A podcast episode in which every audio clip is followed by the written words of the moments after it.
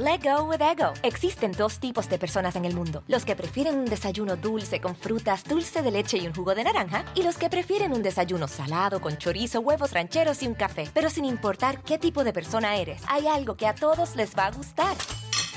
Los crujientes y esponjosos Ego Waffles. Ya sea que te guste un desayuno salado, con huevos o salsa picante encima de tus waffles, o seas más dulcero y los prefieras con mantequilla y miel. Encuéntranos en el pasillo de desayunos congelados. Lego with Ego. algunos les gusta hacer limpieza profunda cada sábado por la mañana. Yo prefiero hacer un poquito cada día y mantener las cosas frescas con Lysol.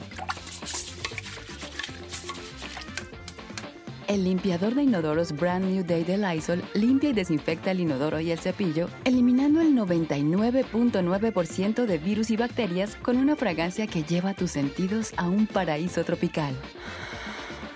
No solo limpies, limpia con Lysol. Pitaya. Desde hace 17 días que el INAI, el instituto que vigila la transparencia y que protege nuestros datos personales, está paralizado. La conjura contra ese organismo autónomo lleva la marca de la soberbia que da el poder. Lleva la marca presidencial. Porque fue desde Palacio Nacional que se dio la orden para dejarlo mutilado y paralizado la información para los ciudadanos ha quedado bajo llave, bajo siete llaves. Desde hace más de un año, el INAI operaba con cinco de sus siete comisionados debido a la negligencia del Senado para hacer los nombramientos. Bueno, pues cuando el Senado por fin hizo las designaciones, el presidente esperó casi hasta que venciera el plazo legal para vetarlas. Eso fue un 15 de marzo. Y lo hizo. En su mañanera del día siguiente incluso negó que el veto fuera para dejar inoperante al INAI. Pero el presidente nos mintió, nos mintió a todos. Un audio dado a conocer por Latinos confirmó que en una reunión con senadores de Morena, el secretario de Gobernación, Adán Augusto López, reconoció que el propio presidente dijo que lo más conveniente para su gobierno era que el tema de los nombramientos en el INAI quedara en un impasse, es decir, ni para atrás ni para adelante. Y en ese mismo audio filtrado, Adán Augusto López dice que sin la operación del INAI existe un mundo ideal para el presidente. De ese calado es la perversidad gubernamental. Además del veto contra los dos nombramientos, el 31 de marzo concluyó su periodo otro comisionado del INAI, es decir, ahora el instituto solo tiene en su pleno a cuatro de los siete miembros, por lo que no tiene quórum legal para sesionar. ¿Qué significa eso? Que no puede decidir sobre su presupuesto, ni emitir opiniones, ni recomendaciones a las autoridades obligadas a cumplir con la rendición de cuentas. Eso significa que no puede resolver los recursos de revisión a las solicitudes nuestras, de los ciudadanos, cuando alguna institución pública se niegue a dar información. El INAI es un gran puente entre la ciudadanía y el gobierno. Permite que cualquier persona, cualquiera de nosotros, pueda pedir información a toda entidad que reciba dinero público. Fuerzas Armadas, secretarías de gobierno, congresos, gobiernos locales, universidades y un largo etcétera. Pero el presidente que hizo, nada, decidió quemar ese puente y decidió deliberadamente paralizar al INAI. Y al hacerlo, retrocedemos 20 años en todo lo ganado en materia de transparencia. El presidente así decidió trastocar, vulnerar, vulnerar y transgredir dos derechos vitales. El derecho de acceso a la información pública y el derecho a la protección de datos personales. El presidente ordenó a los senadores de la 4T pisotear nuestros derechos, los derechos de la ciudadanía. Y no puede no decirse de otro modo. Al presidente no le gustan los contrapesos ni la vigilancia al poder. ¿Por qué? Pues porque no ha mostrado ser un demócrata. Luego de que el INAI quedó paralizado, el presidente dijo en la mañanera del viernes que igual el organismo no servía para nada. Pero le recuerdo, presidente, que todas esas investigaciones periodísticas de las cuales usted sacó raja política para su campaña en el 2018 comenzaron con solicitudes de transparencia ante el INAI. El presidente también dijo que el INAI no combatía la corrupción y que no era necesario, que porque para eso estaban la Fiscalía General de la República, la Fiscalía Anticorrupción, la Secretaría de la Función Pública y otras dependencias.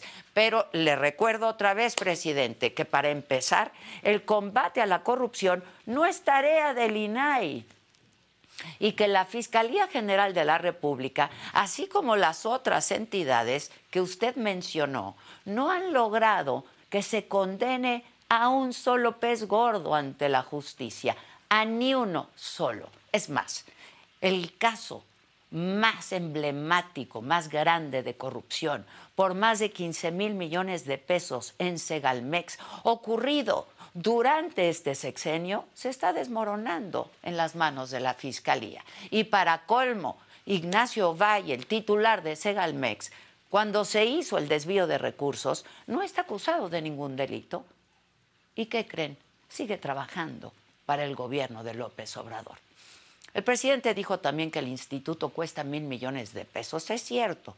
Para el 2022, el INAI tuvo un presupuesto de casi mil millones de pesos. Pero déjenme ponerlo de este modo. Todo el dinero que se robaron en Segalmex equivale a 15 años del presupuesto en el INAI. El 26 de abril acaba el periodo de sesiones en el Senado, pero no se ve que concluya bien para el INAI.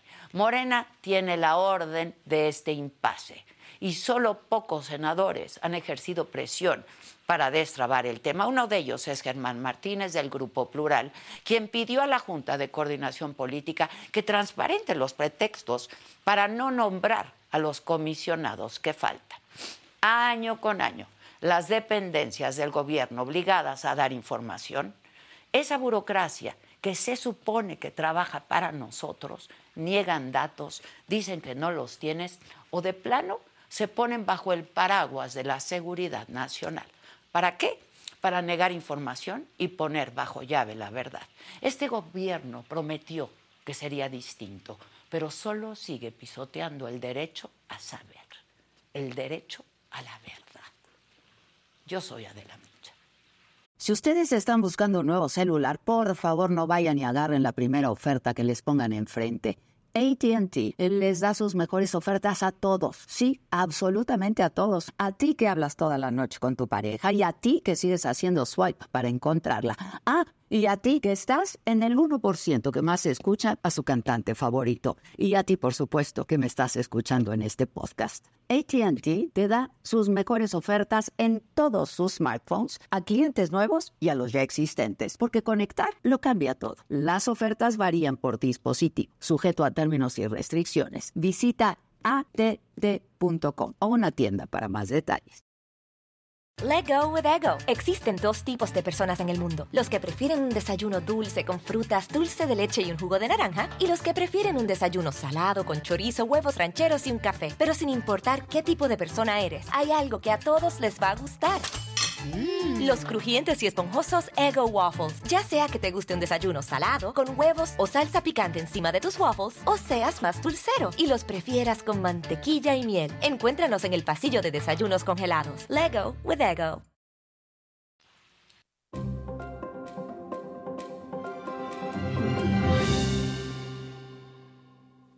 Hola, ¿qué tal? Muy buen día. No saben el gusto que me da volver a saludarlos hoy que es lunes, es 17 de abril. Y los temas que abordaremos el día de hoy. Reportan la desaparición de la madre buscadora de Sonora, Ceci Patricia Flores. Ella fue vista por última vez ayer en Sinaloa. A ver si eh, la recuerdan, Ceci Patricia fue reconocida el año pasado, aquí hablamos con ella, como una de las 100 mujeres más influyentes del mundo por la BBC, justo por su lucha por los desaparecidos en este país. Además, detienen al contraalmirante Salvador González Guerrero, delegado del Instituto Nacional de Migración en Chihuahua, y se trata del funcionario de más alto rango detenido hasta ahora por la muerte de 40 migrantes en la estación provisional de Ciudad Juárez. Está acusado de homicidio y de lesiones. En otros temas, entre descalificaciones y señalamientos de corrupción y de traiciones, es que se dio el primer debate de candidatos a la gubernatura de Coahuila. En el escenario político, también las gobernadoras y gobernadores de Morena publicaron un desplegado en el que respaldan la permanencia de Mario Delgado y de Citlali Hernández en la dirigencia nacional del partido hasta el 2024 y acusaron además que hay un intento de intromisión ilegal entrecomillado lo pongo, del Tribunal Electoral, porque analiza declarar la invalidez de su dirigencia hasta entonces. En Guanajuato asesinan a siete personas en un balneario de Cortázar. Tres eran hombres, tres eh, mujeres, un niño de solo siete años de edad. El gobernador del estado, Diego Sinue, aseguró que los autores de esta masacre van a caer para enfrentar la justicia. En información internacional, la empresa SpaceX del empresario Elon Musk canceló esta mañana eh, por problemas técnicos. Explicaron la primera prueba de Starship, es la nave con la que espera llevar a 100 pasajeros a la Luna y a Marte. Este despegue del cohete Super Heavy, que es el más potente de la historia, se pospuso por un problema en la válvula de presurización pero han explicado también, han dicho que se va a realizar esta misma semana. En los otros temas, los cantantes Casu y Cristian Nodal confirman embarazo, Sam Smith genera polémica con sus atuendos del Tour Gloria y el futbolista Dani Alves reitera ante el juzgado que la relación sexual con la joven que lo acusa de violación fue consensuada. Alves admitió que mintió para ocultarle la infidelidad a su esposa. Y les quiero anunciar también que este programa, me lo dijo Adela, y Saga Life también, dos de los programas más populares de esta plataforma están disponibles como podcasts a partir del día de hoy a través de Pitaya, cosa que nos tiene a todos muy contentos para que seamos una comunidad siempre mucho más grande. Comenzamos.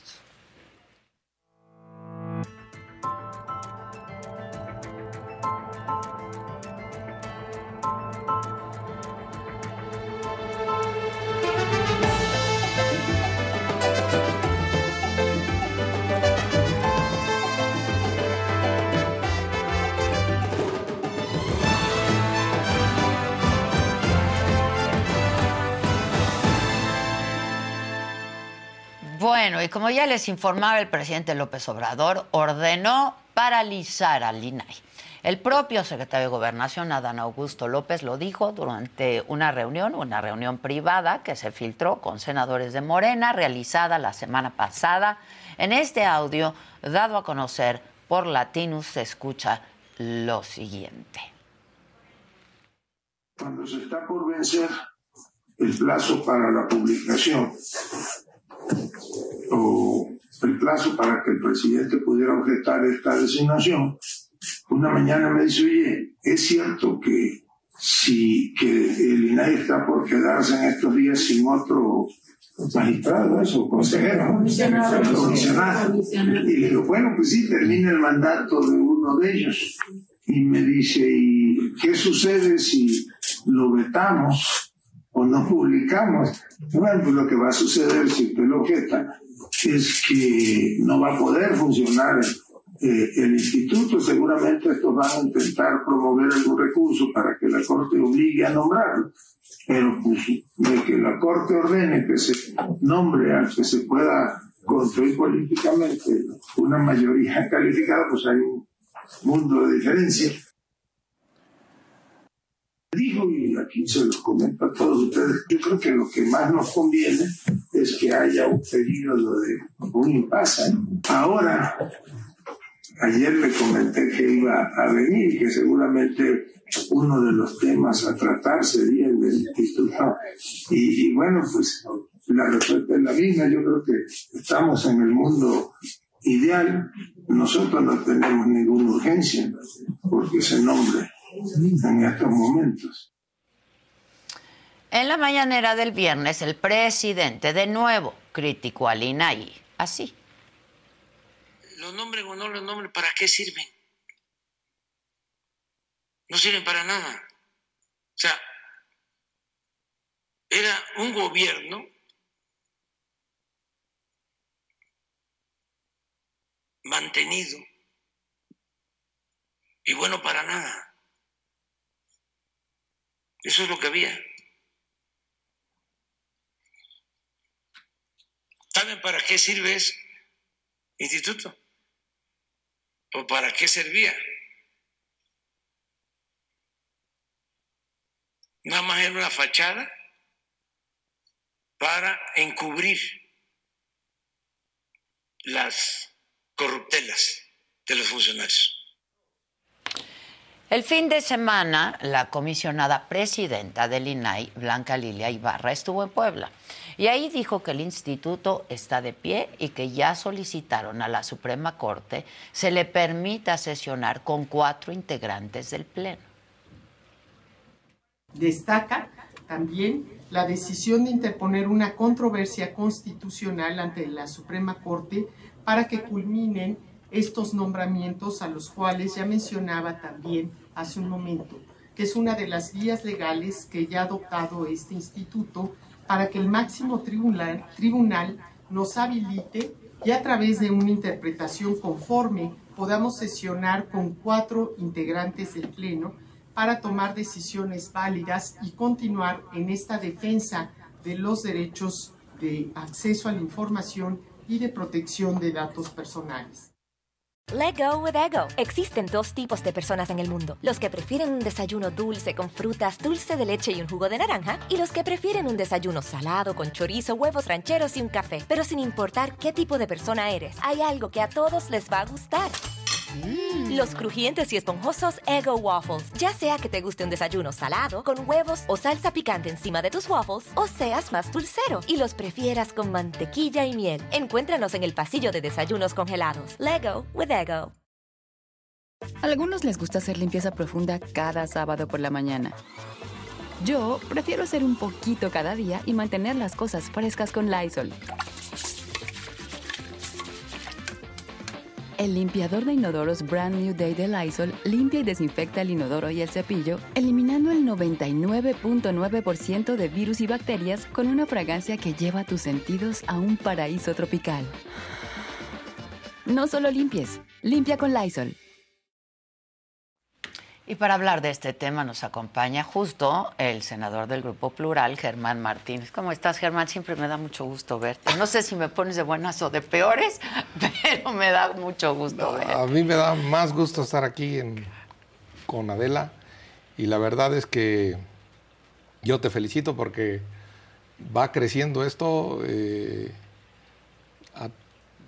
brutalmente ya, ahora podcast y ahora... Todo, estamos con todo. Cada vez que vengo eh, nos ve más gente. Sí, está padre, ¿no? La verdad, el trabajo de mucha gente aquí. Eso, es, eso me da optimismo, porque la línea editorial de Adela es libertad de expresión, libertad de pensamiento, crítica, constructiva y pensar en el país. Entonces, eso es, eso es un dato de optimismo. Pues sí, plural como ustedes. plural como ustedes. Oye, a ver, Germán, 17 días con el INAI inoperante. ¿Esto qué significa para nosotros los ciudadanos? Que luego no alcanzamos a entender bien, ¿no? ah, cuesta lana, bueno, entonces que no se chinguen la lana, ¿no? Pero pues si ya eh, tú mismo lo dijiste, la, la estafa en Segalmex son 15 INAI. 15 años del INAI. 15 años del INAI. No, no, a ver, la verdad es que no quieren transparencia. La verdad es que quieren opacidad. Hay una desdemocratización, este es un término académico muy rimbombante, que son dos cosas, básicamente. La autoridad actuando al margen de la ley y la autoridad actuando en lo oscurito. Tanto que criticaron lo oscurito que ahora están oscuritos para gobernar. Ese es y el bien punto. oscuritos. Bien oscuritos. ¿Qué quiere decir que el INAI no funcione? Tiene esos días eh, mocho el INAI, pero tiene un año mocho porque le faltaban dos desde hace un año, desde el Exacto. 31 de marzo del 2022. Y ahora un tercero. Y ahora fue. un tercero Acuña. Y, a ver, ¿qué quiere decir esto? Nosotros los ciudadanos tenemos el derecho humano a estar informados de lo que hace el- nuestro gobierno con nuestros recursos, con nuestros impuestos. Con nuestro dinero. Claro. Y los periodistas se nutren pidiendo solicitudes de información al INAI. Y el INAI es el que organiza dar la información. Él no combate la corrupción. No. La, co- la combate la corrupción. La Procuraduría. ¿Dónde está la Procuraduría, señor presidente? La que no sirve es la Procuraduría. La que no sirve es la Fiscalía. Ni siquiera la Auditoría Superior de la Federación. La Auditoría Superior de la Federación vigila, Audita, fiscaliza sí. ex post, después. La, eh, el INAI da información inmediata en el acto y punto. No acusa, no fiscaliza, no indaga, no persigue, no es policía. El INAI no es policía. El INAI solo transparenta una parte. Y la otra parte muy importante, protege datos personales. Personales, claro. Tu expediente médico, tu, eh, la cara, las huellas, eh, tu domicilio, eh, cuida los datos íntimos de cada una de las mexicanas y de los mexicanos que no se anden comercializando, Que no hagan que mal uso de en- nuestros en, datos. en- en- en- en la, en la nube de manera mercantil o criminal. Que lo hemos visto. Entonces, cuida la vida privada, los datos personales y genera la información pública que el gobierno debe dar. No es un acto gracioso, es el derecho a saber que tenemos los mexicanos. Y bueno, pues ahí van arrastrando los pies. Son siete los comisionados, son siete. Y ya faltan tres para que, para que sesione válidamente. Se necesita uno más. Se necesitan cinco. Y bueno, ahí hay un enredo eh, judicial. ¿Por qué? Y lo tengo muy claro. De los dos comisionados que hace un año está vacantes y que ahora eh, eh, quieren ahí hacer de chivo los tamales, hay un amparo el 17 14 del 2022, que está en el juzgado 17 en materia administrativa, nos obliga a nombrar. Y nombramos. A los senadores. Nombramos a una señora, Yadira Alarcón, y a un señor, Raúl, Rafael Luna. Y el presidente los objetó, así se llama, los vetó. Los vetó a estos dos, que porque había un Casi acuerdo. hasta el último momento. Sí, ¿no? tenía 10 días. Está en su derecho. No me quejo de eso. La señora Yadira Alarcón ganó una suspensión de un amparo y, por lo tanto, ese nombramiento está suspendido. El, el- el- el comisionado objetado Rafael Luna, en otro amparo, también buscó el amparo en el juzgado 12, Yadira en el 8, todos en materia administrativa, y el de Luna lo desecharon por notoriamente improcedente. El, por cierto, el favorito de Monreal, el de, el de todo el día. Pero hay algo, Adela. El suplente del comisionado Acuña, el tercero, está limpio, no hay ningún expediente judicial, no hay queja, no hay amparos, no hay nada, se puede nombrar ya. Y ahí los de Morena arrastran los pies para nombrar al suplente de Acuña, para nombrar al que se le desechó el amparo por notoriamente improcedente. E incluso podemos acabar con esto, en mi opinión es, se acaba con el de Yadira, se sanciona que el procedimiento terminó, se cancela la convocatoria y, Y se, se hace se hace otra otra vez y es un acto soberano del Senado al cual el amparo le hace lo que el viento a Juárez. Eso es mi opinión, porque allí hay un interés público superior y los amparos no se dan si hay un interés público, Público superior, superior. que es el derecho a saber, el derecho a conocer, el derecho a estar informados de los periodistas, de las periodistas y de las mexicanas y de los mexicanos. Además, el INAI que ha sido valiente, Blanca Lilia Ibarra, que ha sido una mujer valiente. Ya quisieran muchos hombres de la 4T tener el coraje y la valentía de Blanca Lilia Ibarra, la verdad, Que es la presidenta. que es la del presidenta INAI. del INAI. Armó una controversia por la objeción, por no estar integrado. Y lo tiene la ministra Loreta para dar un punto final a este, eh, a este tema. Entonces, hay un enredo judicial para arrastrar los pies, para dar pretextos. Y ahí ya dijo el senador Félix Salgado Macedonio que es cuando él quiera, cuando la mayoría quiera. Lo dijo en la tribuna, salió en todos los periódicos. ¿Por qué no nombramos? Pues porque no queremos. Porque no queremos. Y porque podemos. Y porque se nos da la gana y porque así somos nosotros. Porque se nos hincha la voluntad de no hacerlo. Y yo estoy a favor del comunicado que hizo la Alianza de Medios del INAI, donde dice que dejar en suspenso estas tareas esenciales atentan contra nuestra vida democrática. Y rescataría otro pedacito, que el INAI, por claro que sirve, propicia un servicio público más responsable, más transparente y abierto a la población. Entonces llamamos a todos los representantes partidistas a que no se bloquee nada y a que se nombren. La verdad, al presidente no le gusta la libertad ni las autonomías, le gustan los títeres, le gustan los que le hagan caso, le gustan los lamebotas. Bueno, eh, ya habló del INAI en pasado, ¿eh? Ni servía para nada, dijo. Pues él se benefició del INAI. Pues fue justo lo que la dije Casa ahora, Blanca, ¿no? la. Casa Blanca, La de, Peña, Casa de- Blanca de fue- Peña Nieto. Claro. Y la traían para arriba y para Pa' abajo. abajo. Sí, sí, sí, sí.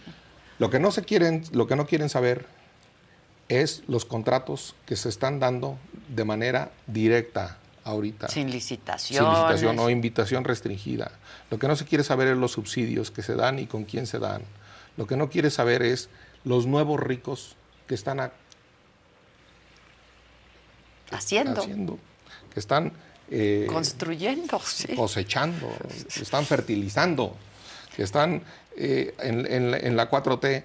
Y esto es para destapar, el INAI sirve para destapar la cloaca de la 4T en materia de corrupción, no para perseguir el delito. No, solamente para que Solo se para conozca. para Sí. recorrer la cortina y se vea la desnudez cívica de los que hablan de moral, de los que hablan de cartilla moral. Para el INAI solo sirve para recorrer esa cortina y queden como el rey, aquel del cuento, van desnudos, van desnudos en su honorabilidad, en su decencia y en su efectividad, porque la información debe ser verificable. Para eso sirve, para ver si es cierto Claro. que, tenemos un sistema de salud como el de Dinamarca. Pues queremos saber. Ah, no, ya se arrepintió, dijo que no va a ser como el de Dinamarca, que va a ser mejor. Mejor Pero ya no. no le queda tiempo. Mejor como el de Dinamarca, ya, ya- ya no sé. algo podrido, algo huele a podrido en Dinamarca, decía Shakespeare. Más bien, algo podrido hay ahí que no quieren que se sepa. Algo podrido huele en Dinamarca, algo podrido huele en Palacio Nacional, en las secretarías, en Segalmex, en el ejército. Debo decirlo con toda sinceridad y me da Y mucha tristeza, pena. ¿eh? Y tristeza. Y tristeza, porque yo quiero un ejército victorioso frente al crimen. Yo quiero devolverle el miedo a los criminales y no a los ciudadanos. Y debo decirlo, hoy el Universal publica que el señor secretario de la Defensa, en aviones de lujo o en gastos que no van exactamente a la seguridad pública. Déjame decirlo así. De este tamaño, señores del auditorio, de este tamaño era la puerta para adjudicaciones directas, para adjudicaciones o invitaciones restringidas, para contratazos, sin informar al INAI de García Luna. De este tamaño era la puerta. Y hoy, en seguridad pública, es francamente de este tamaño la puerta para los contratazos. Y ya, ahora sí, se sabe que los guacamayos eran gente militar. Ya los agarraron. Lo dije la última vez que estuve aquí que contigo. acá. De este tamaño es la puerta. Así es que pongan sus barbas a remojar porque esto, tarde o temprano, habrá una mano de un periodista como tú, hábil, que corra el telón y acaben viéndose la podredumbre. Dicen que no eran, que no son como los de antes, están peor, Germán. Esto del INAI a mí me parece que es la misma línea en la que se objeta a las distintas autonomías. Es la misma línea, a lo mejor de otra manera, Sí, sí, pero sí. para debilitarla. La línea del INAI es lo mismo que la del INE, que no les ha acabado de salir, pero que lo intentan y una y otra vez.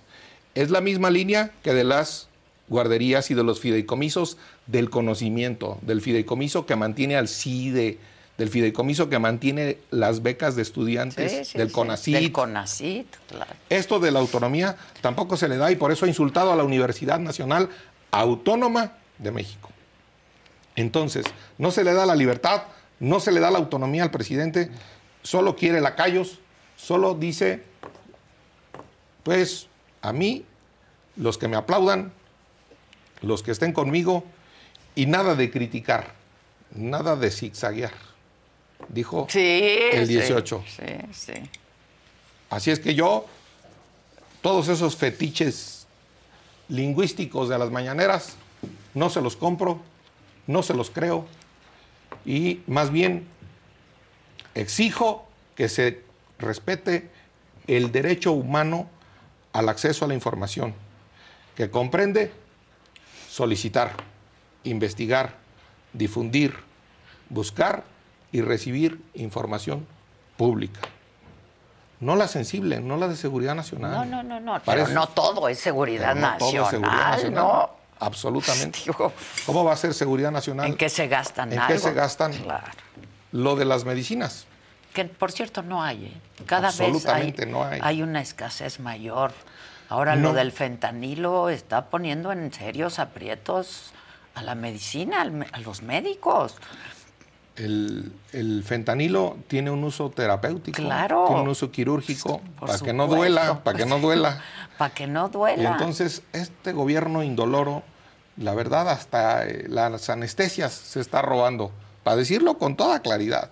Yo creo que hay muchas cosas que no se quieren saber. Mira, tengo aquí 10. Igualar al país, hay más pobres.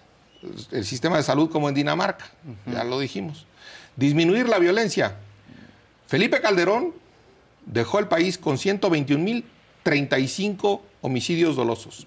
Peña Nieto con 150.900 y fracción eh, homicidios dolosos. AMLO ya empató a Peña Nieto y no y- acaba la y administración. no acaba la administración. La educación, igual la privada que la pública, la verdad, la brecha digital, la brecha escolar, el- la brecha del conocimiento se está abriendo entre quienes van a una universidad pública y quienes van a una universidad privada. Y no era así. Y eso no es justo, y no era así. Bajar el precio de la gasolina, pues ya vamos en 24 pesos la premium. Sí, sí, sí. Crecer al 6%, pues jajaja, al 6%, ya. Acabar con la corrupción, ahí ni pío. Otra vez, ja, pío, ja, ja. pío, pío. Pío, pío, pío. Meter al ejército a los cuarteles. Pues ya están en las aduanas y Están en todos lados. sacar a los mineros de pasta de conchos a los 65 del 2006. Pues ya tiene 10 adentro del pinabete de este, De este sexenio, que tampoco lo sacó. Conocer la verdad de, de Ayotzinapa con los 43 muchachos fallecidos. Pues ya debemos ahora conocer la de Ayotzinapa y la de La Ciudad de- Juárez. Claro, En la cárcel. En la cárcel migratoria. sí. Con casi 43 muertos. Y para acabarla, ya vendió el avión presidencial. No, no, ves porque a veces te, te digo que me da gusto verte y luego me deprimo y luego eh, eh, esto, ¿qué está pasando? Ahora, Y el sur ya lo cambió por un helicóptero, ¿eh? también. ¿Tú sabes si en- en- entre los senadores de Morena hay algunos que estén preocupados por el INAI? ¿O, o nada más? Pues están todos Yo, obedeciendo. yo creo que van a, van a obedecer, pero ya se nota la lucha entre las corcholatas y sus representantes y sus, Ahí. en el Senado, o sus amigos en el Senado, o sus, eh, o, o sus eh, digamos, seguidores en el Senado. Y, y explotó no en el INAI. Yo creo que el INAI sí le piensan algunos, porque pues también ellos quieren saber. Y también contra ellos va a haber cosas. Y, y- y- y Claudia tiene cosas que enseñar. Y Adán Augusto cosas que enseñar. Y Marcelo eh, temas que enseñar. Eh, insisto, el INAI es para todos los gobiernos, ¿eh? los alcaldes, los Para gobernadores. todos, los- sí, en o el sea, país. Luego no se quejen de que un gobierno del PAN o un alcalde del PAN o un alcalde del PRI no enseña eh, cómo, porque no hay INAI. Entonces, este, sí, yo creo que sí hay de los dos o tres que piensan, pero lo que surgió, lo que explotó, lo que estalló ahí, la rebelión absoluta, fue lo del Tribunal Electoral. Sin duda. Ahí sí, para atrás todos, porque ahí estaba la dirigencia de un partido, de Morena, y ahí sí hubo, y eh, hubo una desobediencia, una rebelión, mejor dicho, una rebelión, porque allí sí había en peligro algo que da vergüenza decirlo, que ya se había ganado. Como así se ganó transparencia, ya se había ganado un Senado y unos órganos paritarios entre mujeres Es que eso y está. hombres. Y darle la madre a eso es no tener vergüenza. Sí, porque Por fue una lucha y una conquista. No, no, no, no, nadie lo regaló, ¿eh? No, y eso sí es un machismo del que eh, pues ya íbamos a- sacando la cabeza. Sí. Lo digo con vergüenza masculina, pero la verdad yo creo que ahí estuvo muy bien que haya esa rebelión, que se haya matado eso, y yo espero que haya muerto para siempre y esté enterrado ese intento de romper facultades para que se designe desde las dirigencias de los partidos sin responsabilidad alguna, sin responsabilidad Sí, alguna. no. Y ahí sí surgió una rebelión que yo creo que está soterrada en esto del INAI. Monreal ha dicho, Sí, es lo que te iba a decir. ¿Has tú hablado personalmente con Monreal? Sí, tuvimos un debate en, en la- en la tribuna, Sí, porque, en yo, lo- tribuna, porque, yo claro. lo, porque yo, sinceramente, Adela, yo veo que Monreal quiere quedar bien con Dios y con el diablo. Quiere quedar bien con Palacio Nacional y con los demás y hacerle caso a Dan Augusto y jugar ahí. Eh, ¿Hay algún intento de reforma para que sean cuatro?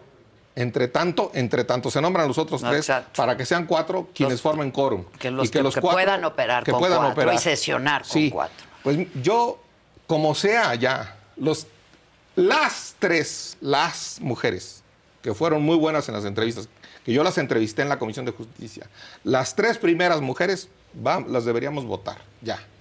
Este, o, o los tres primeros, con un hombre, no importa. Pero ya lo que sea, con tal de que el, INAI funcione.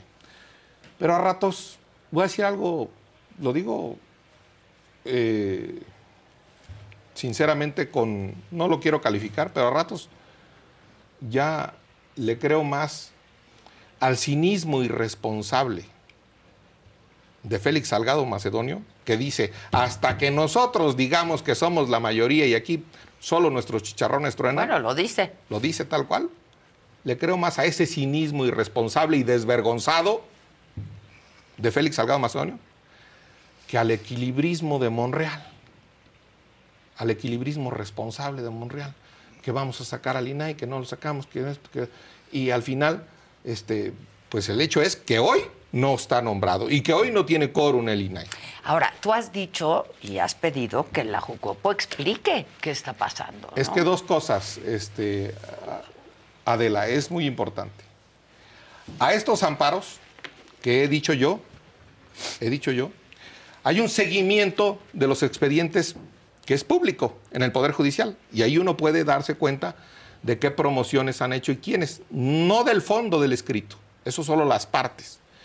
Y yo he dicho que la Junta de Coordinación el viernes pasado salió en el seguimiento de expedientes judiciales que había promovido y que había dicho cuál es la, la imposibilidad para nombrar a esos. Ajá, sí, pues sí. que nos digan ¿Que cuál. cuál es? ¿Cuál es? ¿Por qué en lo oscurito? Que los trámites y los escritos que la dirección jurídica del Senado, que la gobierna Monreal, nos explique a todos. ¿Por qué es, imposi- por qué es la imposibilidad? Hoy, hoy aparece, hoy, el día de hoy, y lo, y lo suben a las 9 de la mañana, ¿eh? A las 9 en punto suben.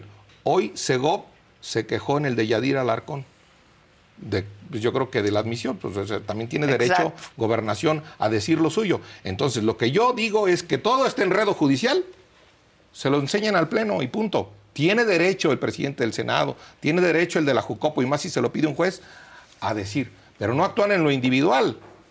Incluso están apercibidos de que les van a multar a los de la Jucopo, a los, Por- a los de la hacer- Junta sí, sí, que sí, preside. Monreal, por andar con triquiñuelas, por andar con chicanadas parlamentarias, por andar arrastrando los pies para no nombrar a los tres comisionados. Y que yo espero que sean las tres. Que faltan, que faltan tres y ya, porque yo creo que si han hecho un papel como Blanca Lilia, lo van a. Es, es, mejor que pongamos mujeres ya de una vez. Oye, hablando de Blanca Lilia, ella no ha querido un choque frontal, ¿no? O No. sea, se ha mantenido No, pero presentó. prudente y ecuánime. Sí, y sus discrepancias las ha Llevado tramitado a, la vía institucional. Exacto. Ahí hay una controversia que te digo que, que tiene la ministra Loreta. Y ahí hay también una controversia al, al plan B. ¿eh? El INAI también, se quejó claro. de la primera parte Sí. por los medios de comunicación. O sea, ha sido valiente, pero ha sido absolutamente institucional y pacífica eh, para llevar. Y además, la presidenta del INAI, o quien es el presidente, tiene la obligación constitucional en el artículo sexto de la Constitución de darnos un informe anual. Y acaba de llevarlo, un informe anual. Nosotros tenemos. Entonces, el presidente tiene derecho a objetar.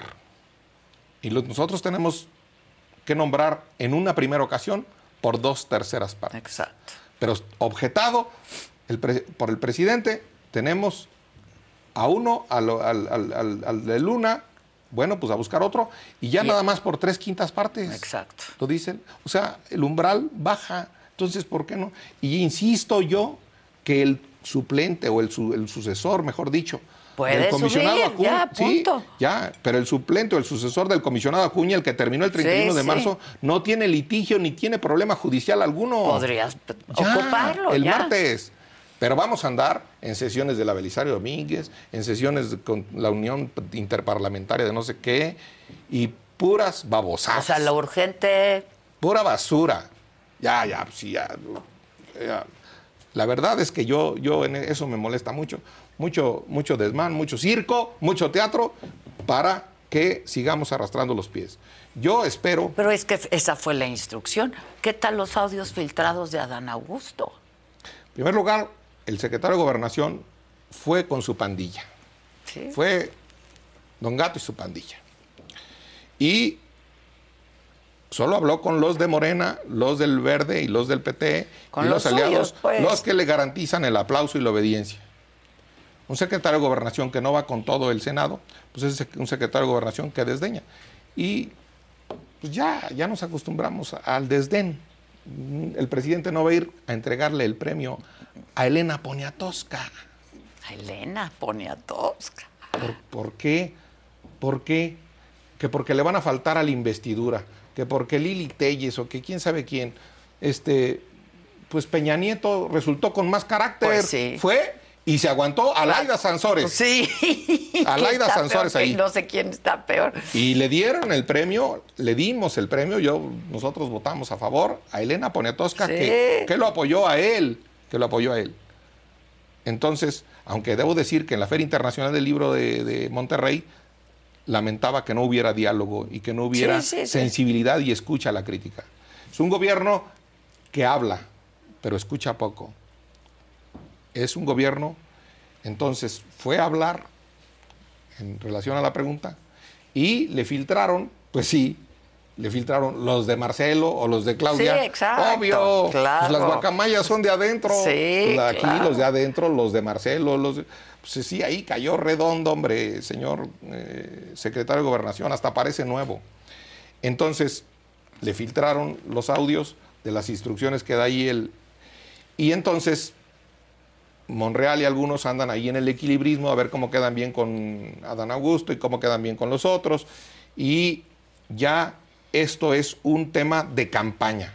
Ya está en la campaña, ya vale lo que el precandidato diga, lo que el precandidato ordene, lo que el precandidato desee y no lo que el país necesita, Necesita. o los derechos que tenemos las mexicanas y los mexicanos en este país a estar informados, a saber cómo gobiernan.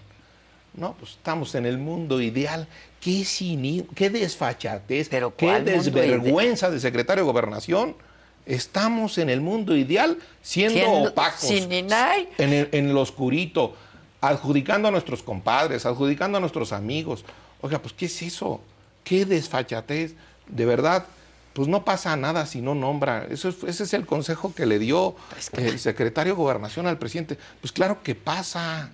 Claro que pasa. ¿Qué pasa? Pues que hay una sociedad que necesita información y conocer la verdad. Aquí hay un dato de optimismo. Es lo que te iba a decir, ¿por qué eres optimista? ¿Por qué estás optimista frente a todo esto? Porque el pesimismo cabalga a favor de la mediocridad. Porque los que se sienten derrotados ya le dan la victoria a la mediocridad de la 4T y de Morena. Eso es lo primero. Lo segundo, porque si quieren ocultar, un gobierno quiere ocultar sus actos de gobierno, pues lo que quiere ocultar son sus tranzas, pues lo que quiere ocultar son sus ladronerías. Es que pues es lo que como quiero de ocultar primaria, son, ¿no? pues, obvio, si no tengo nada de qué avergonzarme y soy un gobierno decente y limpio, pues abro las ventanas ¿No lo y abro dice las siempre el presidente? Pues el sí. que nada debe, nada teme. Pues sí, y que su pecho no es bodega. De que sí, también. Todo eso dice. Sí. Y a la hora de la hora, por aquí, la manga. Lo que quieren es tapar el pudridero de gobierno, la mediocridad, la caquistocracia. Nos está gobernando la mediocridad. Lo peorcito, la verdad, la neta, Adela. Sí. Eso nos está gobernando. Y entonces quieren tapar todo eso. A ver, un, un dato sencillo. Un dato sencillo. Dijeron que iban a nacionalizar la industria del- de eléctrica. Con el INAI en la mano, se les puede inmediatamente rebatir eso. ¿Por qué? Porque una parte la va a poner un fondo privado. Ese que a Peña Nieto le da trabajo pronunciar, Mexican Infrastructure Partners. Exactamente, exactamente. Ese fondo es privado. Entonces ahí, ¿cuál nacionalización? Ahí es privatización pura y dura, de la más neoliberal. No se hagan. Y segundo, el otro lo va a poner Fonadín. Esa es información y recursos públicos. Ahí con acceder a, a través del INAI Claro. al Fonadín sabríamos. Y eso se llama deuda. Van nada de nacionalizar, a endeudar y a privatizar al comprar esas 13 plantas Sí. a Iberdrola español. Y les, Iberdrola, pedir, ¿eh? y les íbamos a pedir perdón, y Sí, Hernán sí, Cortés. que nos y pidan que nos perdón. pidan perdón y bla, bla, bla. Pues eso, un gobierno de mediocres. Yo, sinceramente, nosotros es no la- vamos a dejar, no vamos a dejar de decir que necesitamos información. Y como lo dice la ley, veraz, confiable, no nada más información de las mañaneras, no, veraz, confiable, oportuna, congruente, integral, actualizada, accesible, comprensible y verificable. Oye. No es nada más lo que diga el presidente, esa es información. Pero ¿por qué estás optimista? Pues porque ahí hay un cochinero y porque a la hora de correr la cortina hay una oportunidad. La gente no está de acuerdo en un gobierno indecente. La gente no está de acuerdo en un gobierno desvergonzado. La gente quiere esto, quiere que de manera veraz cuántos pobres bajó, quiere que de manera veraz cuánta medicina, quiere que de manera confiable y oportuna cuánta seguridad, quiere que de manera congruente, ok, las aduanas a los militares, pues cuánto fentanilo están dejando pasar en Manzanillo y en Lázaro Cárdenas. Quiere que de manera integral un gobierno útil que le resuelva sus problemas, quiere que de manera actualizada, ¿para qué se usan los recursos? Quiere que de manera accesible, ¿de veras se están tomando en cuenta las personas con discapacidad o no? ¿De veras se está dando información en los distintos Sí, eh, sí, sí, maneras? Y quiere que sea verificable la información. Entonces, yo sí veo que en cuanto inicien las campañas, va a chocar De manera oficial, dices. de manera oficial, de manera natural, una realidad. Y la realidad no la puede ocultar debajo de la alfombra, debajo de la alfombra el gobierno, porque la gente sabe, siente, cree y está lastimada y adolorida.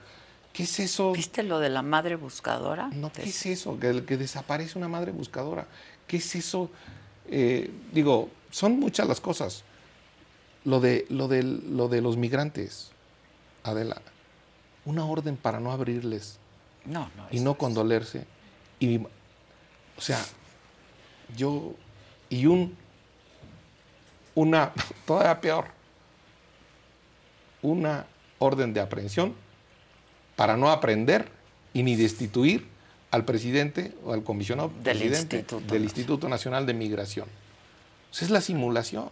Es la simulación como la nacionalización de la industria eléctrica, como eh, por el bien de todos primero los pobres. Hay más pobres, hay más pobres y aquí ni se ha tocado a los pobres, ni se ha tocado a los ricos. Pero entonces explícame la aprobación del presidente y explícame las encuestas, ¿no? por ejemplo.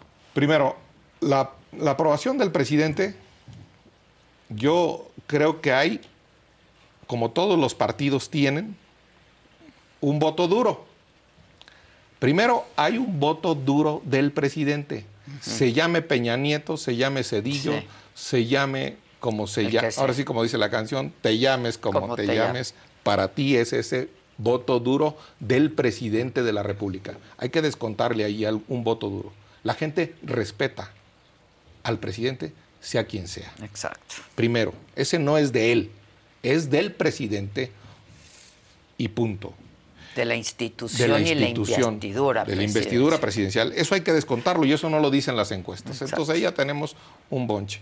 Segundo, la verdad tiene una cobertura de medios y de redes y de bots y de eh, temas orgánicos digitales enorme y tiene una mañanera donde les habla a los suyos y tiene muy fortalecido Su discurso. su discurso y su eh, 30, 29, 28%, 25%, que él es de él y lo cultiva y lo va y lo dice. Y ayer, con toda desfachatez en Oaxaca, les decimos vamos a hacer una encuesta y luego todos cerramos filas en torno a Marcelo, a Claudia Sí, sí, o sí. Tal cual, ya, punto. Imagínate a un presidente de otro partido que, que diría el candidato López Obrador. Pero segundo, lo más importante es que no hay todavía un candidato decente y de una oposición unida. Todavía no hay. Para que, para que mi optimismo siga en el futuro, necesitamos un candidato, candidata decente y que la oposición esté Unida. unida, claramente, junto con MC. Ahorita que te veo a ti de, De naranja, yo soy del movimiento naranja ahorita. Sí, entonces necesitamos eso. Pero le va a entrar. Pues yo no sé, hay que preguntarle A a, a Dante. Dante. Dante. Dante sí trae el partido en sus manos. Pues sí. Este, entonces hay que, hay, que decirle con, hay que decirlo con toda claridad. Entonces necesitamos eso. Y necesitamos que la idea que es importante y que es necesaria, la de igualdad, esta idea de por el bien de todos primero los pobres, esta idea sea eficaz, se venda eficacia. Esa bandera es buena, esa bandera es necesaria en este país que la puerta de acceso a un hospital público y la puerta de acceso a una escuela pública sea del mismo tamaño que a la privada. Sí, sí, y sí. que recuperen. Más grande incluso, porque que recuperen su centralidad social las maestras y los maestros, las doctoras y los doctores públicos de este país. Hay algunos maestros que los traen de servidores de la nación con su chalequito Sí, color sí, nosotros hemos pasado unos Sí, sí, por eso. reportajes. Entonces eso, no, la centralidad de la vida social de México la debe recuperar el médico y el maestro, la doctora y la maestra. No el presidente, no un, no un senador de la República, no un diputado, por amor de Dios, Sí, no, sino los maestros, verdad. los doctores, porque si no, no vamos a salir del hoyo en el que estamos y no van a salir con los programas sociales, son paliativos. Los programas sociales mantienen y son buenos, pero un niño, un niño de Santa Clara del Cobre, Michoacán, no va a subir, no va a ascender, no va a haber movilidad social, no va a superarse con un programa de jóvenes construyendo el futuro. No, claro que no. A ver, para eso sirve el INAI. A ver, jóvenes construyendo el futuro y sembrando, eh, sembrando eh, vida, que son dos programas para dar dineros directos. Ya desaparecieron financiera rural, Sí. en- porque llegan directo. Bueno, jóvenes construyendo el futuro, las becas Benito Juárez o los programas sociales son buenos y hay que mantenerlos. Pero ya contuvieron la violencia, ya bajaron el, ya bajaron el número de crímenes. Pues si se- en el balneario de Cortázar, Sí, Guanajuato, donde matan a siete, pues ahí se entregan esos programas sociales, ¿que no? Entonces los programas sociales no están La información debe ser verificable. No están funcionando, así. funcionando para sacar de la pobreza. Están funcionando para mantener en la pobreza y, para, y paliativos. Y que luego acaban en una farmacia comprando una medicina que les debería dar el sector público, que les debería dar el IMSS, el ISTE o la Secretaría de Salud. Nuestro, sí, y los programas sociales, de salud. los programas sociales acaban dando, acaban cubriendo las mediocridades de la 4T. De la, de la ineficiencia. De la, de la caquistocracia, de La lo peorcito, de la mediocridad, sí, sí. de la mediocridad que nos gobierna. Nos gobierna la ignorancia, no la inteligencia. Por eso es necesario que se una toda la inteligencia y que no busquemos a un hechicero, a un caudillo, No, no a un existen, mesías, ¿eh? No a un hombre ideal, a una madre Teresa de Calcuta revuelta con Manuel Cloutier y la popularidad y el compromiso de Cuauhtémoc Cárdenas. No existe No eso. existe. No existe. Existe del lado de la 4T un candidato que va a decidir un dedo desde Palacio Que Nacional. parece que ya se acabó el juego, ¿no? Porque, bueno, va a ser Claudia. Sí, o sea, por supuesto. Pero del otro lado puede haber 20 corcholatas. Hay 19 secretarios, y- 18 y un fiscal y un consejero jurídico de la presidencia. Hay 20 corcholatas. Un equipo. Yo quiero que gobierne este país un equipo, no una persona. Y no los mejores, sí. Lo mejor, lo mejor, lo mejor, la inteligencia, no la ignorancia. Sí. La eficacia, no la mediocridad. La sabiduría, no la estupidez. Ya, Para acabar pronto. ya, sí. Ahora ya se tardó la oposición también. Toda ¿eh? eternidad. Oh, sí. Ya desperdició el tiempo, ya desperdició todo el tiempo.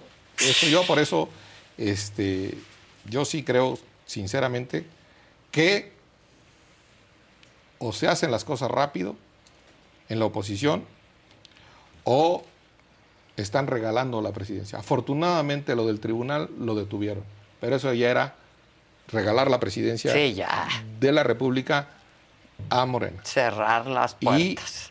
yo creo, yo creo que todos están esperando al Estado de México.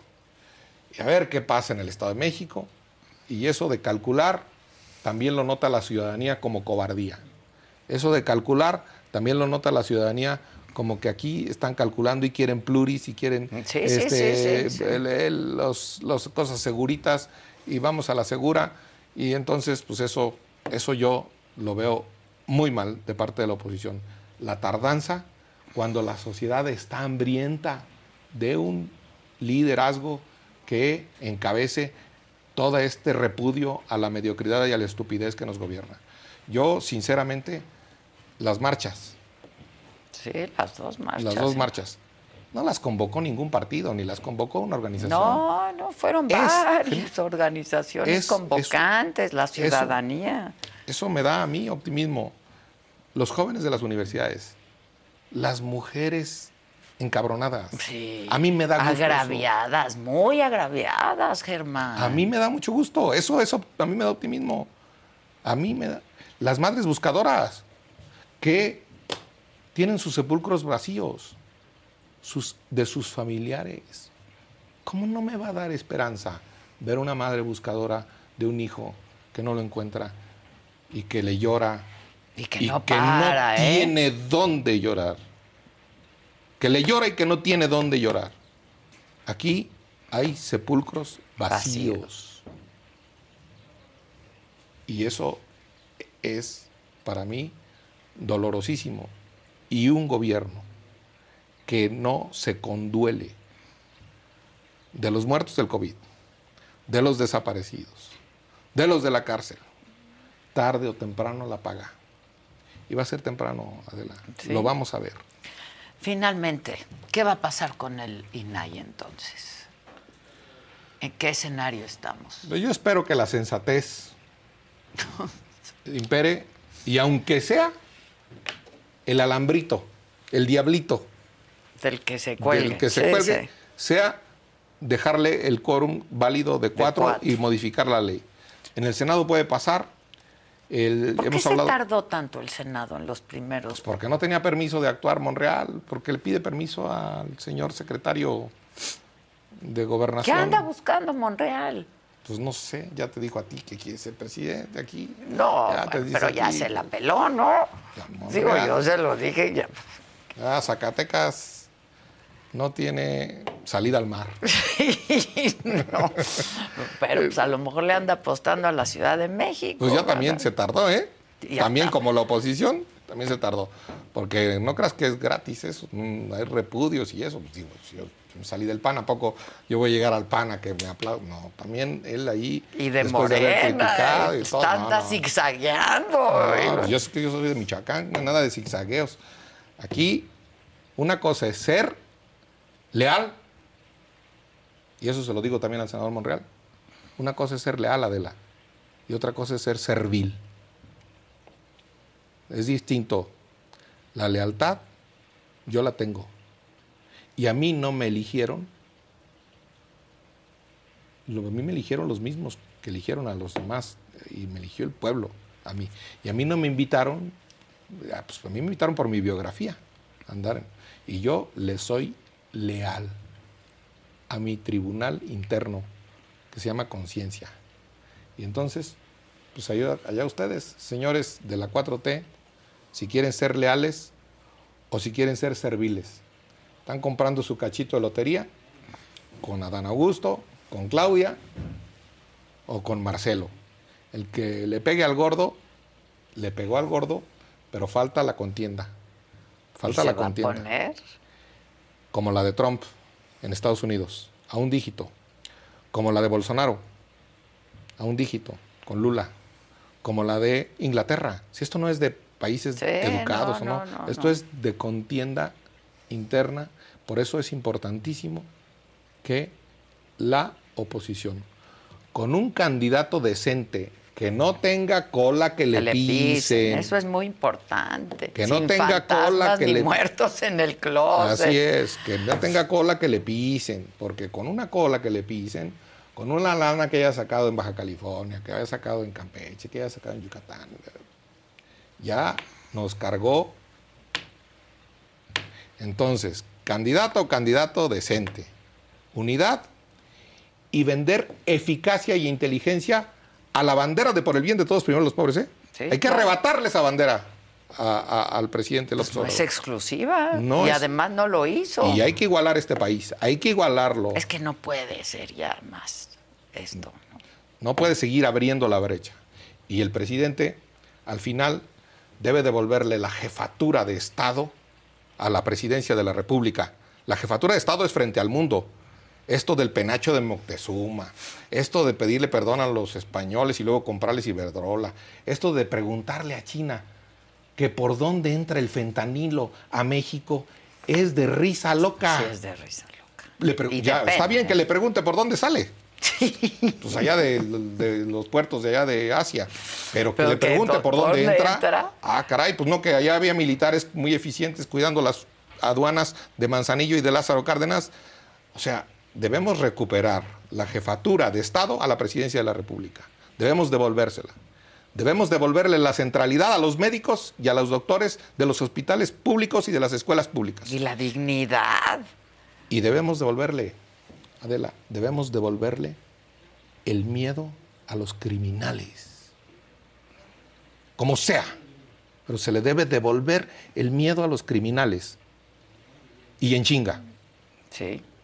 Para acabar pronto. Porque me, has- porque me estás haciendo hablar mucho Para acabar pronto. Gracias, Germán, como siempre. Al contrario, Y hasta Adela. la próxima. Ya Te me veo salieron pronto. palabras michoacanas aquí.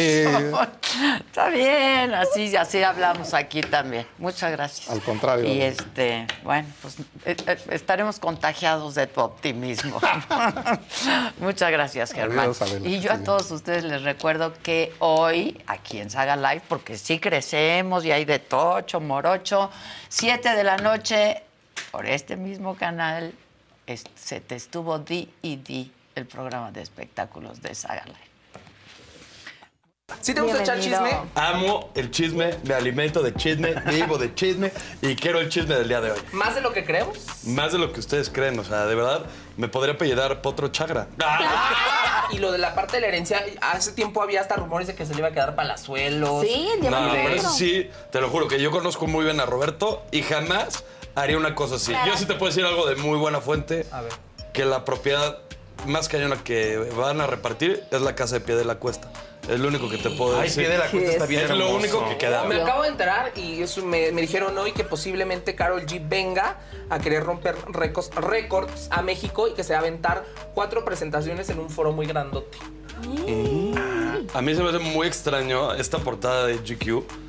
A los niveles y a los estándares que ellos se manejan con miles de representantes, miles de filtros, miles de editores, esto es plan con maña. ¿Crees? Claro, güey. Manda, manda a imprimir todos los ejemplares en el mundo, que se vea horrible. Claro que no.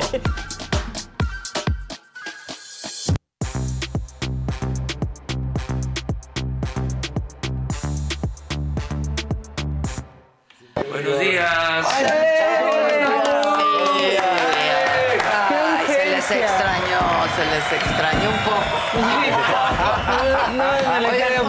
Buena noticia, me informan que ya apareció la madre buscadora, afortunadamente. eh, reportó que se quedó sin señal, se le descompuso el coche y se quedó sin señal, pero ya apareció, ya apareció sana y bien, afortunadamente. Qué Este, bueno, no estamos para eso. Ya Sí, ustedes ¿no? ya, ya limaron las perezas, ustedes ya, todo, ya, ya, todo ya, bien, todo todo en orden. No, sí, hasta yo le escribí a ver No. cómo iba Casarín y le escribió. Casarín enterado. Ya sabes lo que es la cancelación, ya No. conociste la Estaba cancelación. en la casa de pronto Maca, ¿estás bien? Y yo, pues más o menos, ahí voy. No todo- sé, la verdad, no, no sé. Pero la verdad, toda linda, Maca. O sea, gracias. Sí fue como este grupo de apoyo, me sentí así súper bonito. Nomás no te googles. Sí, No claro. Esa es la clave. Pero la gente luego, mi esposa, ¿ya viste tal cosa? Y yo, no, no quiero ver No nada. quiero Sí, ver, claro. Sí, no, es que no, eso hacen. Mi hermana me avisaba cuando era trending topic y yo, ¿qué, qué te hace pensar que no sé? Exacto. Por favor, ya cállate. Sí, sí, sí. sí. Pero luego, porque no Todos hemos estado cancelados en Todos. alguno y salimos de la cancelación. Todos. La Pero- verdad. No, pero no quieres, o sea, dices, en algún momento estás fuerte y después dices, ves algo ahí, ¿no? Una tontería y ya todo tu día estás todo sacado de. Entonces dije, no quiero leer nada. o Sí, sea, es lo mejor. Nada, nada, nada. Es lo mejor. Con que no logren que tú te quieras cancelar a ti Claro. Sí, ya sí. no- Ya, Te quieres cancelar tú, Yo- no salir de Ya, tu ya sábana, no, me que voy a nadie dar un me follow. vea. ¿No? Me voy a dar un follow. Ah. También yo pienso que soy un idiota. Exacto, No, exacto. no, no, no. Afortunadamente no. Es el efecto de estar acá también. Muy, mucha gente muy pendiente. La verdad, Pues sí, porque en otro lado no, tiene el mismo, no tendría el mismo efecto, fíjense. ¿eh? Pues no. La verdad. No, ahí andan opinando en cualquier Bien, bien. programa y no pasa nada. Exacto. Nada. Nadie, todo- nadie te ve, nadie te oye. Uy, no, y si vas a Saga, ¿no? De ahí cuántas cancelaciones han salido. Exacto. Uh, Sí, Uh, no. en fin. Aquí quédate Pero tranquilo. no, pasa, no pasa. Como ¿Qué les a digo a mis hijos, no pasa nada. Y si pasa, no pasa nada. Nada, claro, claro. Aquí sigues, mire. Eh. Exacto. Buenos días. Buenas. Y mañana amanece. Exacto, y todo bien. Y cancelan a otra persona. Exacto. Así es, así es. sí bueno, ¿con quién vamos, compa? La que sigue, por favor. Eso.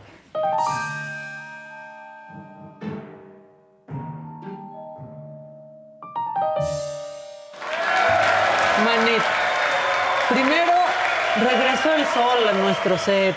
Ya estábamos muy desolados, qué bueno que ya estás aquí. Y otra, yo, tú ya lo mencionaste con Germán Martínez, pero yo le quiero decir a la gente que se calmen. O sea, que si fueron a un hospital público este fin de semana y no hay medicinas, si no los recibieron porque no hay camas, si los mandaron de regreso con apendicitis no a su pasa casa, nada. no tú- se aquí preocupen. nuestro sistema de No, salud. no. ¿Qué, qué no somos pacientes? Pues hay que ser pacientes. O sea, por favor, esto les dice el presidente. Vamos a dejar un sistema de salud pública de primera. Ayer comentaba yo que se ríen de mí los adversarios, opositores, conservadores, corruptos. Este, cuando digo de que vamos a dejar un sistema de salud como eh, el de Dinamarca, como de Dinamarca, dice, ja, ja, ja, ja, ja, se ríe. Bueno, eh, no saben que yo soy hombre de palabra y que los compromisos se cumplen. No va a ser como el de Dinamarca, ya lo pensé bien. Va a ser mejor. Y yo les pido que no se burlen, porque crecer duele. Y el momento más oscuro es cuando. Cuando está justo antes antes de amanecer. ¿Y quieren ver cómo va el camino hacia Dinamarca? Claro, por Adelante, favor. por favor, estas imágenes desde Jalisco. Aquí camino a Dinamarca. Pónganlas. Camino Ah. a Dinamarca está un poco empedrado, ¿no? Un paciente aventándose Ay, desde uno de los pisos sí. más altos de esta clínica por desesperación, Ay, porque no, no, no, lo no. estaban atendiendo. ¿Qué creen? ¿Ya habían visto imágenes parecidas? Yo pensé Sí. que era un video repetido. No, este es otro. La gente está desesperada, no los están atendiendo. Ya tenían todo preparado y pusieron colchones debajo para que el paciente pues cayera lo más en blandito posible, pero aguántense, es el camino a Dinamarca. Claro. Vamos en Imagínate camino. ya la No, ya no es Dinamarca, va a ser desesperación. mejor. Mejor, Sí, mejor, mejor. Corrijo, Corrijo. corrijo, Ya no va a ser como Dinamarca. Pero es que ya ves que antes de sentirte mejor te sientes peor a veces. va. Entonces tal vez es esto. Estaba pensando que quizás es esto, pero aguanten, seamos pacientes. Híjole, qué horror. Este, para allá vamos. No va a estar igual, va a estar mejor. Bueno, pues ahí es están esas, esas imágenes. Y luego tengo otra preocupación. Otra cosa en la que se nos va a ir el, el dinero. Tenemos nueva plataforma de streaming. Ah, Nueva sí, plataforma de sí, streaming, por favor. sí. ¿Cuántas más se pueden? Por favor, ya no, no me alcanza. Esta la presentó el presidente en la mañanera. los gobiernos neoliberales. Nada por los jóvenes. Ni siquiera una campaña en medios.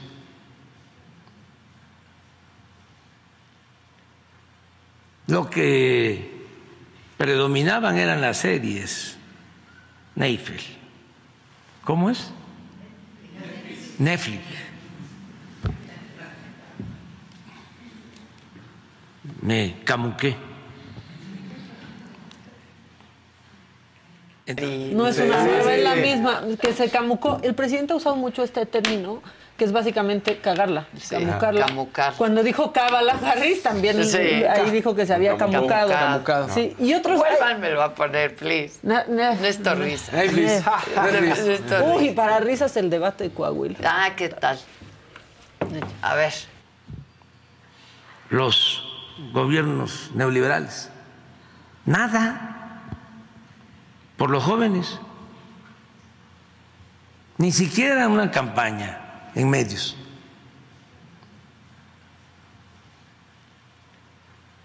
Lo que predominaban eran las series. Neifel. ¿Cómo es? Netflix.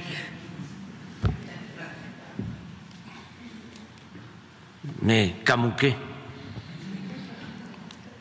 Quito, Sacio. Bueno, pues contraten el, el Neifel. No, Es que suena como Neifel. I- IFA, Neifel. Ah, sí, eso, Sí, eso, eso. Para muestra. ¿Qué creen? Están en Netflix todas las que produce Pigmenio Ibarra. Ah, sí. Sí. la más popular y el Señor de los Sí, Cielos. claro. ¿no? Son- pues no sé, yo digo que sí, él ha vivido de hacer muchas narcoseries. Pero bueno, ya que andamos en, rayando en lo absurdo, El debate. el debate, o sea, en serio, ¿para ¿Eso nos debate? alcanza? Ajá. Para eso nos alcanza, es que aparte parecía, parecía competencia de a quién le han cachado más cosas, Qué quién pena, ha ¿eh? sido más tranza. Qué pena.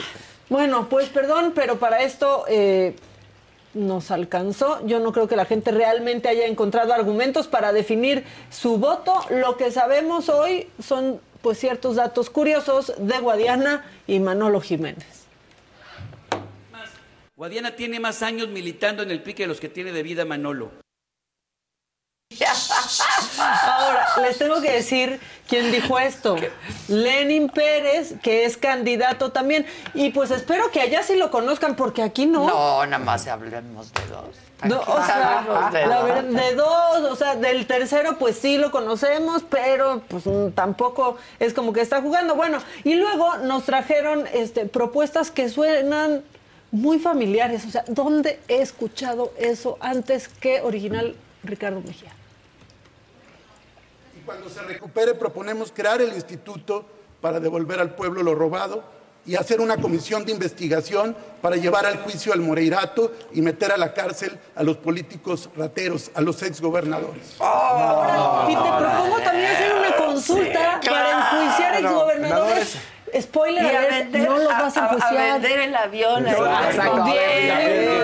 Sí, Bueno, claro. El boletito, pero, pero, ¿qué no. creen? Que el presidente estaba muy presente, hasta en Manolo Jiménez. Tiene otros datos igual. Eh, Cuando fue usted alcalde de Saltillo, dio permisos de construcción a su propia empresa inmobiliaria de su familia y también mantuvo en la opacidad el padrón de los beneficiarios de programas de Echados Pa'lante durante la pandemia, que al- finalmente pues, terminó beneficiando a los empresarios de siempre. Esto ya salió publicado en investigaciones periodísticas que, bueno, hasta el momento no hemos he visto desmentidos. ¿Qué deben esperar de usted, candidato, los coahuilenses, de llegar a la gubernatura si una de las principales quejas, candidato, es que el dinero de Coahuila siempre termina en las familias de siempre? Lo que tú comentas es precisamente lo que dicen mis adversarios. Discúlpame, eh, eh, lo que pasa es que pude revisar papel por papel en una investigación periodística. Es lo, es lo que dicen mis adversarios. Por eso, a los Nomás, que andamos... le- le- me de- si me deja terminar la idea, Sí. eh, soy periodista de investigación y pude tener acceso a todos los documentos, así como a las actas constitutivas, a los permisos, y yo con mis propios ojos los pude ver. Es información y son datos. Adelante, es lo que candidato. comentan los adversarios, pero los que andamos en esto, la gente nos tiene que medir por lo que hemos hecho, no por lo que decimos que vamos a hacer. Uh, Vámonos. Son los adversarios, son los adversarios. Creo que lo que ayudó para que se hiciera un circo ¿Y este saben debate. por qué pudo hacer la investigación periodística? Por el INAI. Periodista Por el sí, INAI, sí, sí, sí. Por el INAI. Que ahorita nanay. Ahorita Por el nanay, nanay. Ahorita no sirve nada. Pero bueno, lo que añade, lo que ayudó a que esto se hiciera un circo un poco es que había público, ¿no? Y parecía como animación y de repente cuando Lenin, conocido por sus familiares, este le soltó unos datos a Guadiana, la gente le hizo parecía que estaban animando.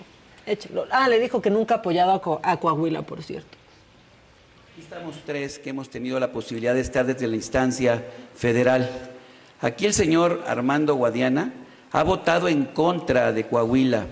Le han quitado recursos millonarios a este estado, respaldando posiciones que necesitaba Coahuila en los fondos del fideicomiso que desaparecieron. No estuvo con Coahuila cuando tenía que estar. Hoy le faltan recursos a los pueblos mágicos, en el Fonden, en el Fondo Minero. Solo está bajo sus intereses particulares. A eso juega el senador Guadiana. Eso lo sabemos todos. Por esa razón, nosotros tenemos aquí Dijo el público. Y Guadiana contestó y dijo que aquí había puro té. O sea, no 4T. No, puro, té.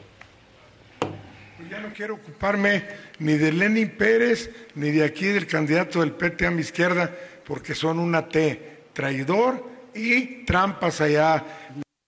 Vámonos. El traidor y el trampas. Trampas, ¿no? Todos salieron raspados, parecía competencia para encontrar al más tramposo, al más incompetente. Y aquí Manolo Jiménez hablando de Ricardo Mejía. Es increíble que aquí estén enfrascados en grillas y mentiras. Pero bueno, ¿cómo vamos a creer lo que dicen si, por ejemplo, el candidato del PT ha mentido y traicionado en los cinco partidos políticos que ha militado? Negó a Coahuila cuando fue candidato a presidente municipal de Acapulco hace apenas cinco años. Y cuando fue subsecretario mentía todos los días diciendo que el país iba bien en seguridad. Tampoco hay que ser tan duros con Ricardo Mejía. ¿Qué tal que por cada partido junta una estampita Ah, y al claro, quinto le dan un helado? claro. ¿No? O, sea, o se gana un viaje Una como los de... hamburguesa, Una hamburguesa. hamburguesa. Hamburguesita. Un viaje como Luis Crescencio Sandoval. Ah, sí, Ándale. Porque claro, todos somos viajeros. Sí. Pero no todos viajamos así. Eso, eso sí. Bueno, este...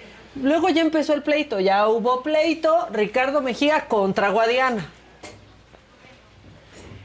Yo me he formado en la cultura del esfuerzo y no del privilegio. A mí no me metieron en esto porque Rubén Moreira, que es tu padrino, The longest field goal ever attempted is 76 yards. The longest field goal ever missed? Also 76 yards. Why bring this up? Because knowing your limits matters, both when you're kicking a field goal and when you gamble. Betting more than you're comfortable with is like trying a 70 yard field goal, it probably won't go well. So set a limit when you gamble and stick to it.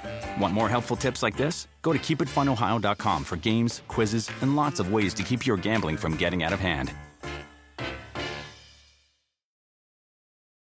Algunos les gusta hacer limpieza profunda cada sábado por la mañana. Yo prefiero hacer un poquito cada día y mantener las cosas frescas con Lysol. El limpiador de inodoros de Lysol ofrece una limpieza 2 en 1 al desinfectar el inodoro y el cepillo y eliminar el 99.9% de virus y bacterias. No solo limpies, limpia con Lysol.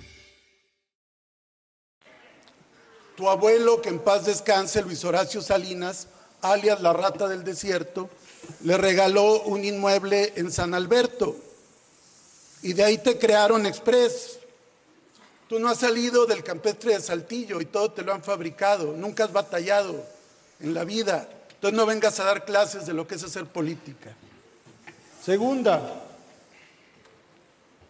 ¿por qué no nos platicas, senador Guadiana, cuando te metieron en Topo Chico por defraudar por 20 millones No. al Banco de Comercio Exterior? No, no. Estoy hablando. 20 millones al Banco de Ahorita te Comercio voy a Exterior. contestar. Le defraudaste a los Traidor, japoneses traidor, con sinvergüenza. Manuel. Candidato. Y aquí estás tú, mira. candidato Mejía. Ayudaste a Riquelme a llegar, a Fraustro a llegar y ahora apoyas a Manolito a llegar. No tienes vergüenza. Manolito. Manolito. ¿Qué tal? Sí. Sí, sacan sus cartulinas. Sí, yo me los imagino. El domingo estaba, se encontraron los cuatro imprimiendo en Office Max. No, es que me faltó esta para el traes nada, debate, la de la ¿no? tarea, la de la tarea. Y la mamá, no me trajiste esa cartulina, no me dijiste que faltaba. Bueno, Guadiana aplicó un AMLO, muy presente el presidente, porque dijo, pues ni modo que no me tome la foto si me la piden. Ay, el don popular. Lo que dice este hombre era un acto oficial que me invitó el presi- una visita al presidente López Obrador. Aquí está el presidente con el gobernador y es en el mismo lugar, la misma ropa. Y yo me fotografié porque me tuvieron una fotografía aquí el, el señor Manolo y estos hombres. Así es que esa es la realidad de las cosas. Entonces, por favor, le piden a uno una foto. Ya pareció el club del hogar. mira, si no fuera tragedia sería cómico, de ver. Te traigo cosas más cómicas. Momento random, completamente. Guadiana tenía una urgencia. Así. A ver, y las necesidades biológicas no podrá uno. Dan ganas de ir a hacer pipí. Bueno, ¿Puedo adelante. dejar aquí mi, mi sombrero? No, no, porque no se oye. No, se lo puedo dejar. Sale. Este, A ver, le pregunto, este Oiga, candidato, el no, tema. Pero ¿saben qué? Mejor no voy. No me lo vayan a robar. Bueno. ¿Y ¿Saben qué? No me lo vayan a robar porque... Pregunto. Parecía teatro del pueblo. Sí, sí, sí. no, del absurdo, O sea, absurdo. del pueblo, ahí va a salir, pero Sergio absurdo. Corona, hasta Polo Polo, que en No, paz no, no, descanse. Bueno, la historia de su sombrero siguió. Es más, fue más importante que contestar sobre las escuelas de tiempo completo. Completo. Algo que tengo la impresión de que todo el país extraña, que se llama las escuelas de tiempo completo. ¿O qué haría con eso? ¿Las escuelas de tiempo completo? Sí. Pues sí, yo, a mí me tocó de esa manera. Sí. Yo creo que sí. Desgraciadamente, con el crecimiento de la población, ha habido esa problemática y está pasando eso. Pero déjenme terminar. No puedo irme porque este, tengo un compromiso de, de- aunque tómeme el tiempo, de rifar este sombrero que tiene la firma del campeón Julio César Chávez en redes sociales. Y luego, pues si me, lo, me no me lo vayan a robar aquí porque pues ya saben quién, está, está, está difícil aquí el tema. Entonces mejor me aguanto. No sabemos qué No, opina no, de las no, escuelas de tiempo no, completo, no. pero sabemos que Julio César Chávez le firmó. Ya nos lo su había dicho, sombrero. aquí nos lo enseñó. Sí, Pero aquí sí lo podía dejar con confianza, sin miedo al aquí hurto. nadie se lo chinga. Y luego, ya en serio, ¿quién los asesora? Porque al final, ya cuando se iba a Guadiana, pues sí le dio su llegue a Jiménez porque resulta que tiene el mismo eslogan que Javier Duarte. No, chale. Échalo. Aquí mi candidato que echado para adelante, porque como dicen no quiere ver para atrás, me recuerda cuando fui yo a Veracruz, que este señor Duarte, que está en la cárcel, también decía echado para adelante. Y miren dónde quedó, y se los dije yendo yo al puerto de Veracruz. Oye. Perdón. Que se quede Riquelme, ¿no? Chale, o sea, y sí, extensión de mandato. No, no, no, está Está muy caña. Y apenas es lunes. Sí, manita, Apenas es lunes. apenas. Fíjate, estás llegando. Y estoy llegando, qué bueno. Hay mucha- Ahora sí que perdón por tampoco, cosa. es para lo que alcanzó. Qué cosa, qué cosa. Sí, sí, sí. sí. Y eso que no saqué nada de las Y eran amigos, ¿eh? Mejía y Guadiana. Sí, Yo creo que sí ya eran, porque sí ya estuvo muy No, no, claro. eran, ya. Como que eran ya. amigos, traidor, le dijo. Y Ricardo Mejía está muy enojado, ¿no? Pero, muy enojado. Se ve muy Pero enojado. ya tiene mucho rato. Y allá arrumbado el desde que PT. no fue el candidato. sí. Sí. Y Lenin está bien feliz de salir por Sí, tal, sí, me tocan dos veces.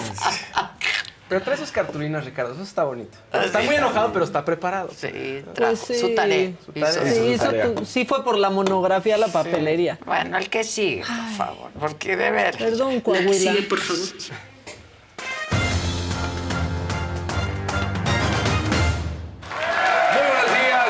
De semana. Está la señora de la casa. regreso. Pónganle like. Van a ver Pónganle qué like, vamos a no pasar. creo que no íbamos.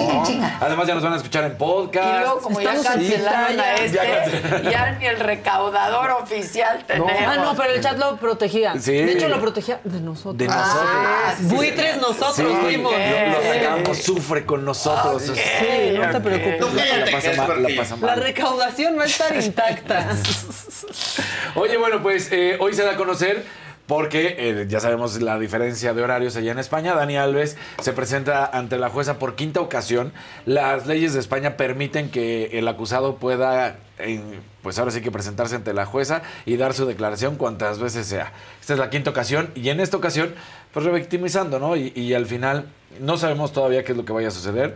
Pero la realidad es que a él lo detuvieron, las muestras de ADN confirman que era de él, las imágenes de la cámara confirman que ingresaron al baño y ahora el jugador brasileño, exjugador, termina diciendo que hubo convivencia en el VIP, que ahí la pasaron a toda madre y que de repente una vez que se dio y se cercioró cuenta de que había química, que le dijo, ¿qué te parece si nos vamos al bañito?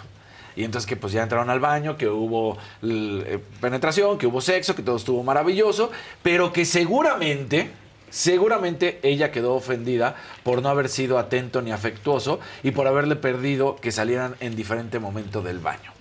Entonces, que él es siempre respetuoso con las mujeres, que no la violó, que fue consensuada, Que mintió que mintió, por su infidelidad. que- porque no iba a verse en ese momento su mujer, se enterara de que le había puesto el cuerno, y entonces por eso Johanna Sanz tenía que, estar tranquila, ¿no? Al mismo tiempo, Johanna Sanz prácticamente no ha hablado, sabemos que además se mudó hasta París, La- sí ha dicho, voy a estarlo apoyando porque pues lo voy a estar apoyando, eso no significa ninguna otra cosa. Pero eh, lo bueno que sí les puedo decir es que desde un principio nosotros estuvimos por bienes materiales separados. Yo nunca quise depender de él.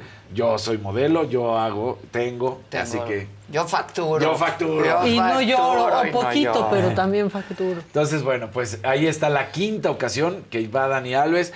Aclaró todas las preguntas de por qué había tenido cuatro diferentes versiones y por qué había mentido y todo. No quería hacer malo con mi esposa. No quería que se enterara. Bueno, ah, pero pero que ella nunca, nunca, que él nunca, nunca ha tratado mal a una mujer. Bueno, pues, Pues mira. Pues mira. Pues mira, pues Eso. trató mal a la suya para empezar. De entrada, de entrada, si, si te ¿Cómo atreves a decir no? que nunca he tratado mal a una Pues mujer, claro. dices, pues no te acabas de dar cuenta de lo que acabas de Trató hacer. mal a la suya. Exactamente.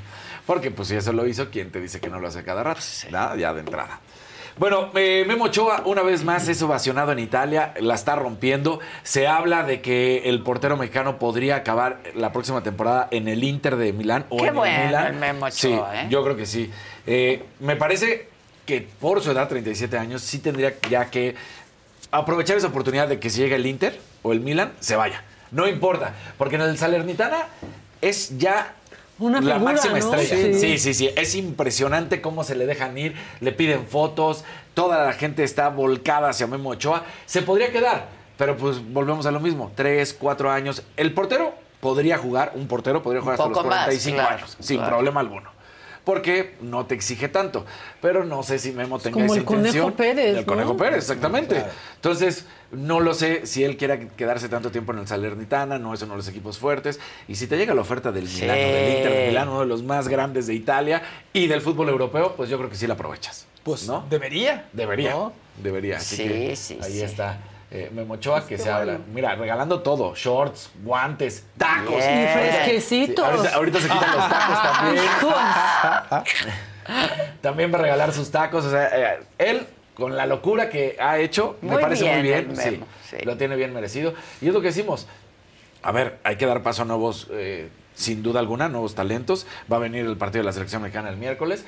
Pero, a ver, si este portero, si Memo Ochoa la rompe en cada ocasión, si está siendo el mejor de Italia, ¿para qué ahorita le mueves? pues, lo Sí, tienes sí, que de dejar, lo sí, tienes que dejar. claro. Ni modo. Ahí sí lo tienes que dejar. Entonces, bien, ahí está Memo Ochoa con esta situación. Lo que estuvo verdaderamente macabrón es lo que dijo Julio César Chávez Jr. Híjole, sí. Dice, ya, ya ahorita está fuera, ya está en rehabilitación, dice que va a retomar su carrera deportiva. No sé cuántos años realmente le pudieran quedar en su carrera deportiva. Yo veo muy pocos, pero dice que la va a retomar. Y que cuando estuvo, pues. en el anexo. En el anexo, en la rehabilitación, el mismo anexo que su papá, que ahí tenía pensamientos horribles y que decía, voy a matar a mi papá cuando salga. No, ¿Qué? Dios mío. O sea, eso es lo peor.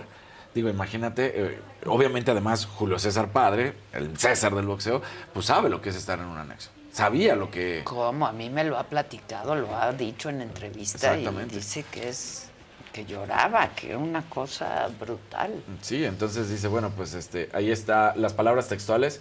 Estuve un año en el lugar donde estuvo mi papá, un anexo, eh, tuve un proceso, un tratamiento y pues me cayó como balde de agua helada porque nunca pensé estar en un lugar así. Al principio estaba bien gacho, cuando salga voy a matar a mi papá, a todos los que me metieron aquí. Esto fue en un, en un podcast también, digamos, con Barrera, el, el boxeador. Entonces, bueno, pues, pero, pero brutal, ¿no? O sea, que, que lo digas así con esa frialdad. Es que imagínate Pues lo que es que pasa lo por que- tu lo- mente. Exacto, sí. lo está odiando Lo por está haberlo metido ahí. ¿no? Sí. Es un lugar horrible, Es- un anexo. No, no, no. Eso, digo. Dicen que sí, que es terrible. Y seguramente este estaba controlado, entre comillas. Sí, Hay este. lugares que son de tortura. Controlado entre comillas, y si el papá estuvo ahí y el Muy papá se recuperó. comillas, Muy ¿eh? entre comillas. Muy entre comillas. O sea, si el papá estuvo ahí y se recuperó, sabe lo que es y dijo a este porque sí te van a recuperar. Esperemos, en verdad, por el bien de él, de la familia, de todo, que ya deje todo eso.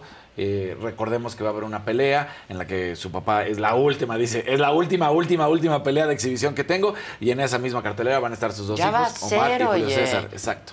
Entonces- Tenemos que operar ahí.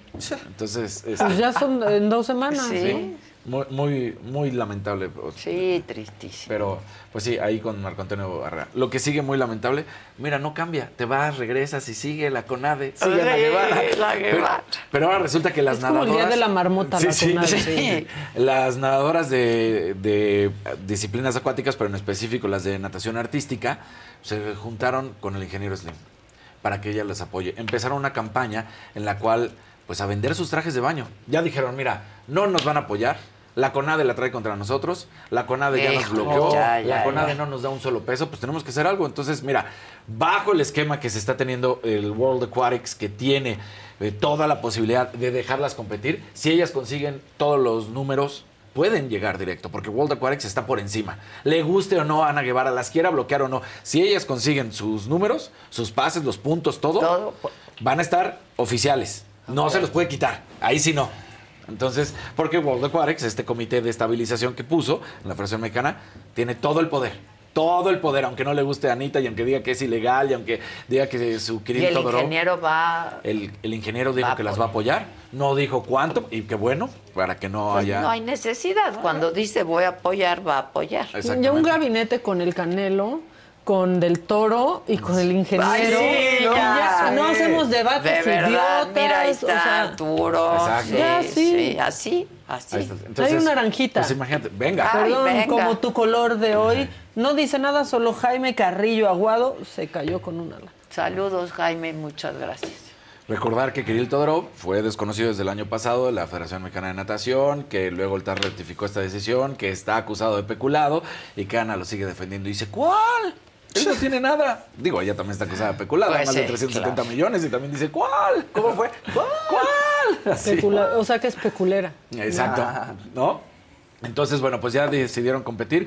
Vienen muchas fechas para que estén compitiendo, no solamente las de natación artística, las de clavados, las de velocidad. O sea, una cosa que ya me parece bien que hayan decidido, estamos secuestrados, no podemos hacer nada, pero el World Aquatics, el Comité de Estabilización, las van a proteger.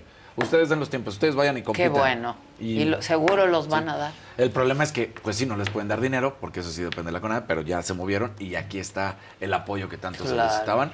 Me parece muy bien. Y como lo hemos dicho y como tú lo has platicado una y otra vez, tienen que salir los empresarios privados a salvar al Siempre. deporte, porque el deporte nacional en manos de la CONADE es una basura. Pero bueno. Ahí está. Eh, la Queens League, después de que Kings League se convirtió en un éxito rotundo, hay que decirlo, que fue marketing, ¿eh? O sea, no fue otra cosa. Ellos prometían que iban a hacer un nuevo modelo de fútbol y que.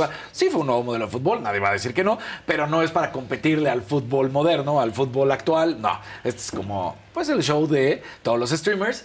Ya se confirma que va a haber una Queens League donde pues estarán obviamente varias mujeres. Este 16 de abril se llevó a cabo el draft y ahí estarán al cabo de 200 mujeres que estarán buscando un sitio dentro de los equipos.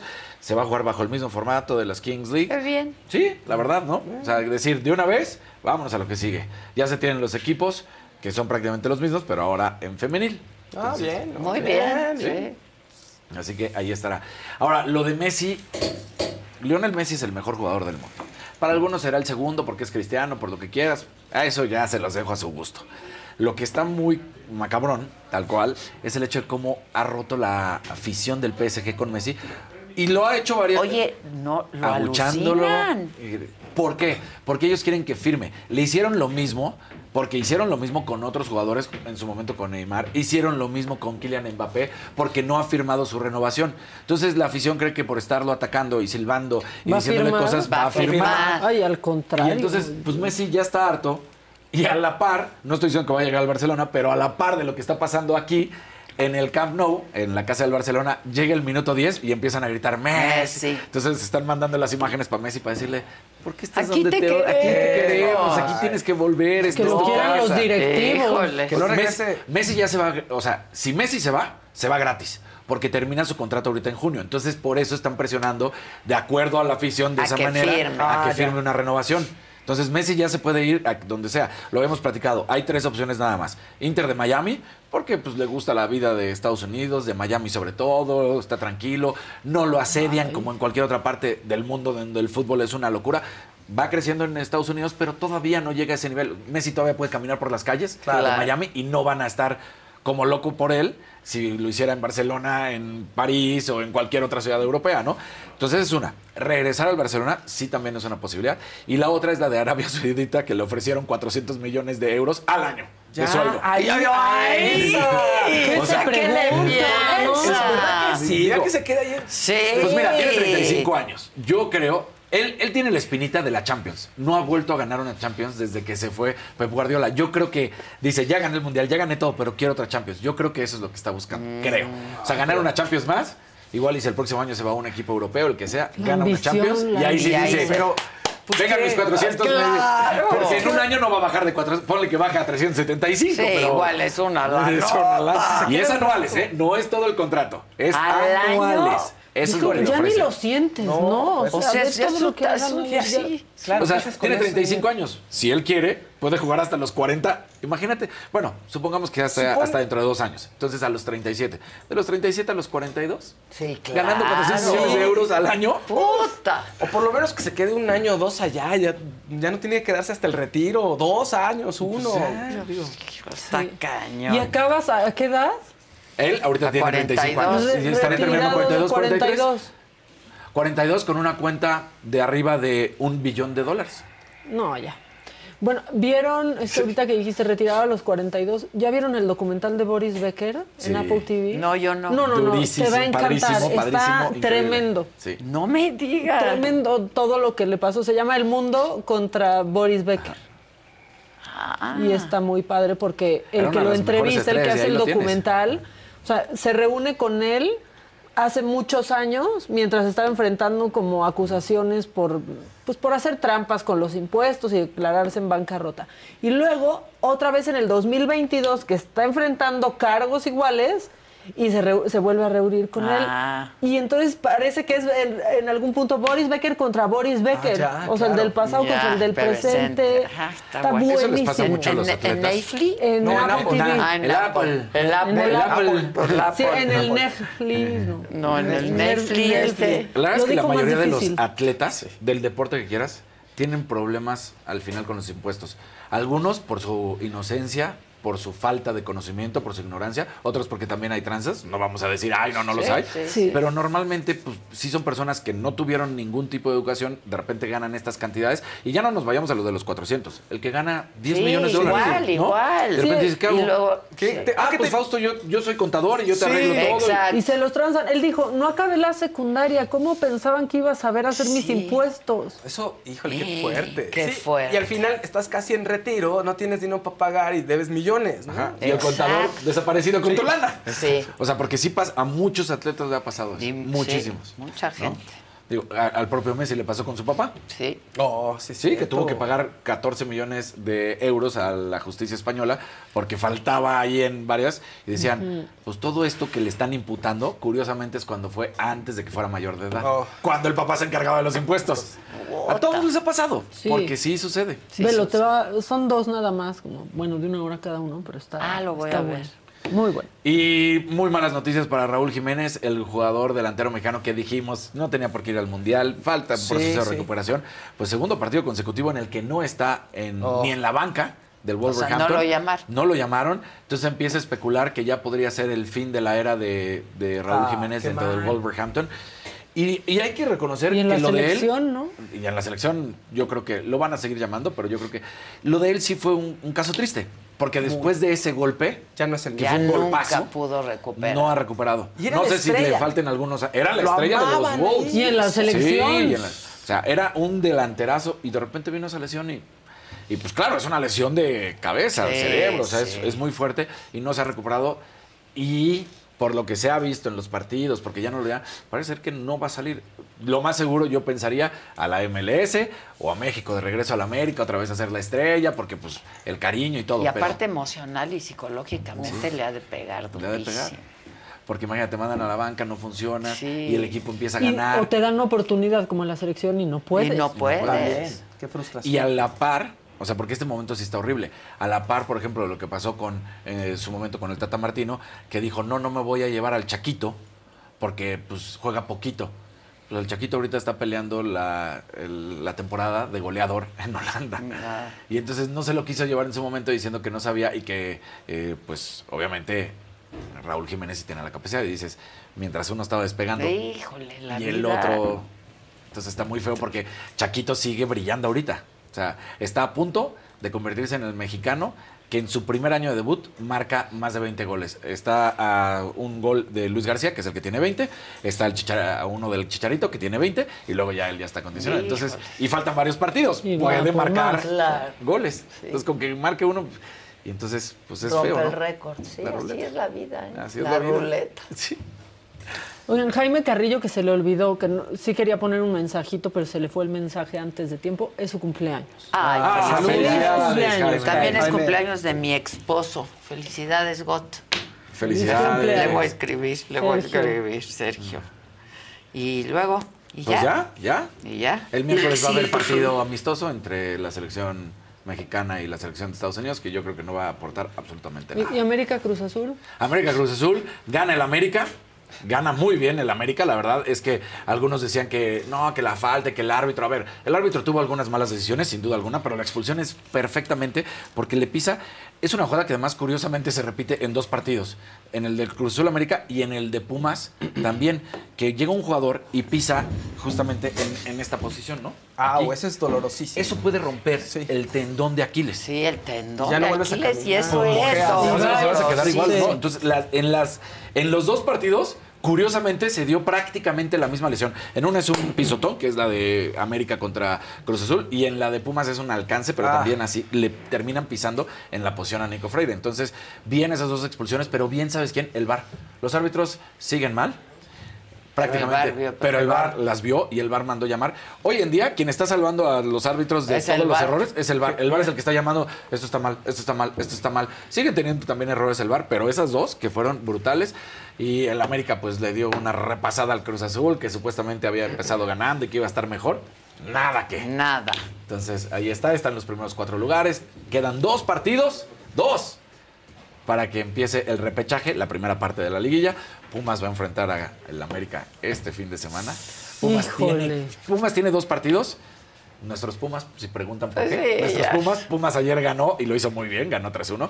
Pumas tiene que ganar o al América o al Monterrey, o por lo menos sacar un empate de esos dos partidos para que sumen un puntito más. Ahorita ya está en repechaje. O sea, el, el efecto Exacto, exacto. Mohamed funcionó ok. O sea, un, un buen DT, un DT que sabe dirigir, rápido sacó los resultados. Ah, Entonces, pues tenemos chance. tenemos chance. Ya no molestes lo a Rafa Puente sales, Jr. No lo sales. No, es que el América sí está, ni le voy, pero está cañón esta temporada. Sí, ni le voy. Ni le voy. Monterrey sigue siendo el líder con todo y las, y, y las derrotas y todo. El- yo creo que los pues- equipos más fuertes ahorita sí son Monterrey y América. Y sí, ya esos tenemos que enfrentar. Sí, Con el cierre, con el cierre. Pero La una buena 14. noticia para todos los seguidores de Pumas.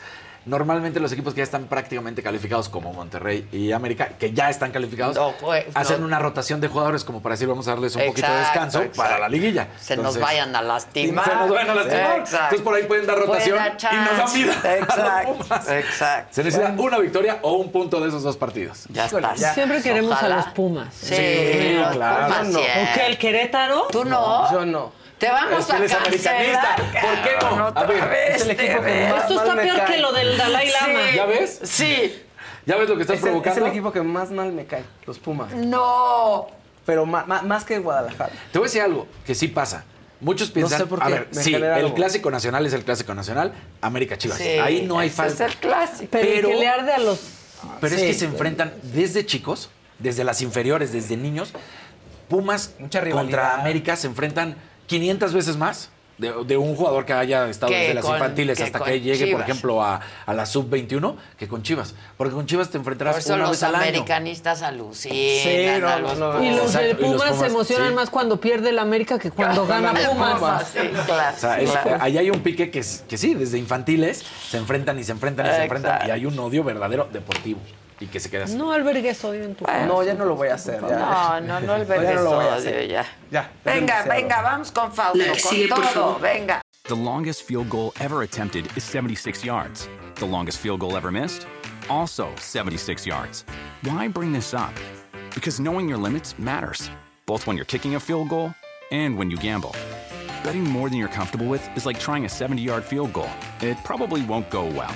So set a limit when you gamble and stick to it. Want more helpful tips like this? Go to keepitfunohio.com for games, quizzes, and lots of ways to keep your gambling from getting out of hand.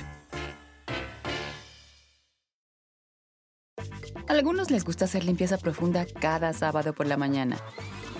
Yo prefiero hacer un poquito cada día y mantener las cosas frescas con Lysol. El limpiador de inodoros de Lysol ofrece una limpieza 2 en 1 al desinfectar el inodoro y el cepillo y eliminar el 99.9% de virus y bacterias. No solo limpies, limpia con Lysol.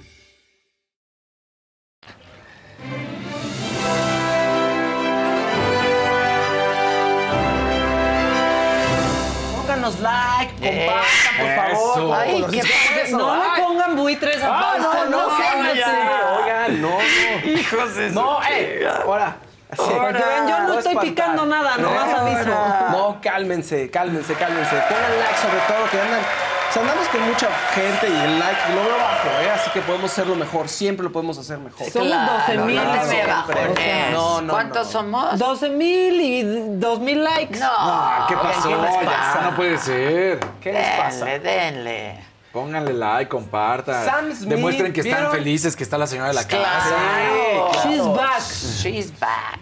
Y con todo, ¿eh? Oigan, vieron a Sam Smith. Sam Smith acaba de iniciar el tour, su tour Gloria en Inglaterra y está generando mucha polémica. Mucha, mucha polémica. Unos lo aman, otros lo odian. Le empezaron a decir que su show era vulgar, corriente, que era No lo satánico. soportan. que- y bueno, y cosas este, homófobas y misóginas desde que, pues desde que empezó con aceptando su queerness, pero ahorita también en el show ve, así sale en el show en una parte del show. La- las dos primeras partes del show son, digamos, como estándar. Pero la última parte se pone, ya se deschonga, empieza a sacar outfits locochones. Este, Están mejor los outfits que nada, ¿eh? Beso. Mira. Pero qué hipócritas, porque ¿sabes qué? Que así en corset y así salía Marilyn Manson. Y ahí le aplaudían. Madonna también. En, en- en esos- Bueno, ella puso de Sí. moda los. De ahí viene. Pues sí, pero ¿qué tal? La Madonna O sea, se veía con el. Muy valiente también. Él diciendo, ven, me voy a vestir así, voy a romperla. Y lo está Es un show. Pero, Pero si además pues, te dice, welcome bueno. to my gay cabaret, pues Sí, ¿qué están esperando? Pues, pues, es un cabaret, o sea, te lo está diciendo. Claro. Ahora, insisto, es la última parte del show, ¿eh? La otra parte, todos dicen que hasta ahorita es pues, estándar, digamos, ¿no? Pero en la última parte, ahí les va la caballería pesada para que hablen de mí. Ok. ¿Eh? En México lo esperamos cerca del, de septiembre. Primero va a Monterrey, luego a la. Ciudad de México. Venga. Ah, ya no falta tanto. Jorge Eduardo Martínez. Hola.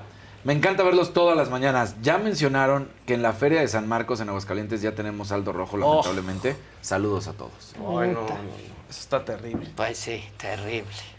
En el país. No, bueno. Sí, pero pues en la feria, caray. No, no. Oigan, y buenas noticias en el mundo del espectáculo.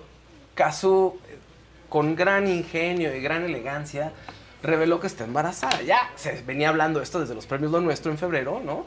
Pero en su show en Argentina, ella está en todo lo alto de una plataforma, trae un abrigo, se lo quita y muestra con orgullo su pancita.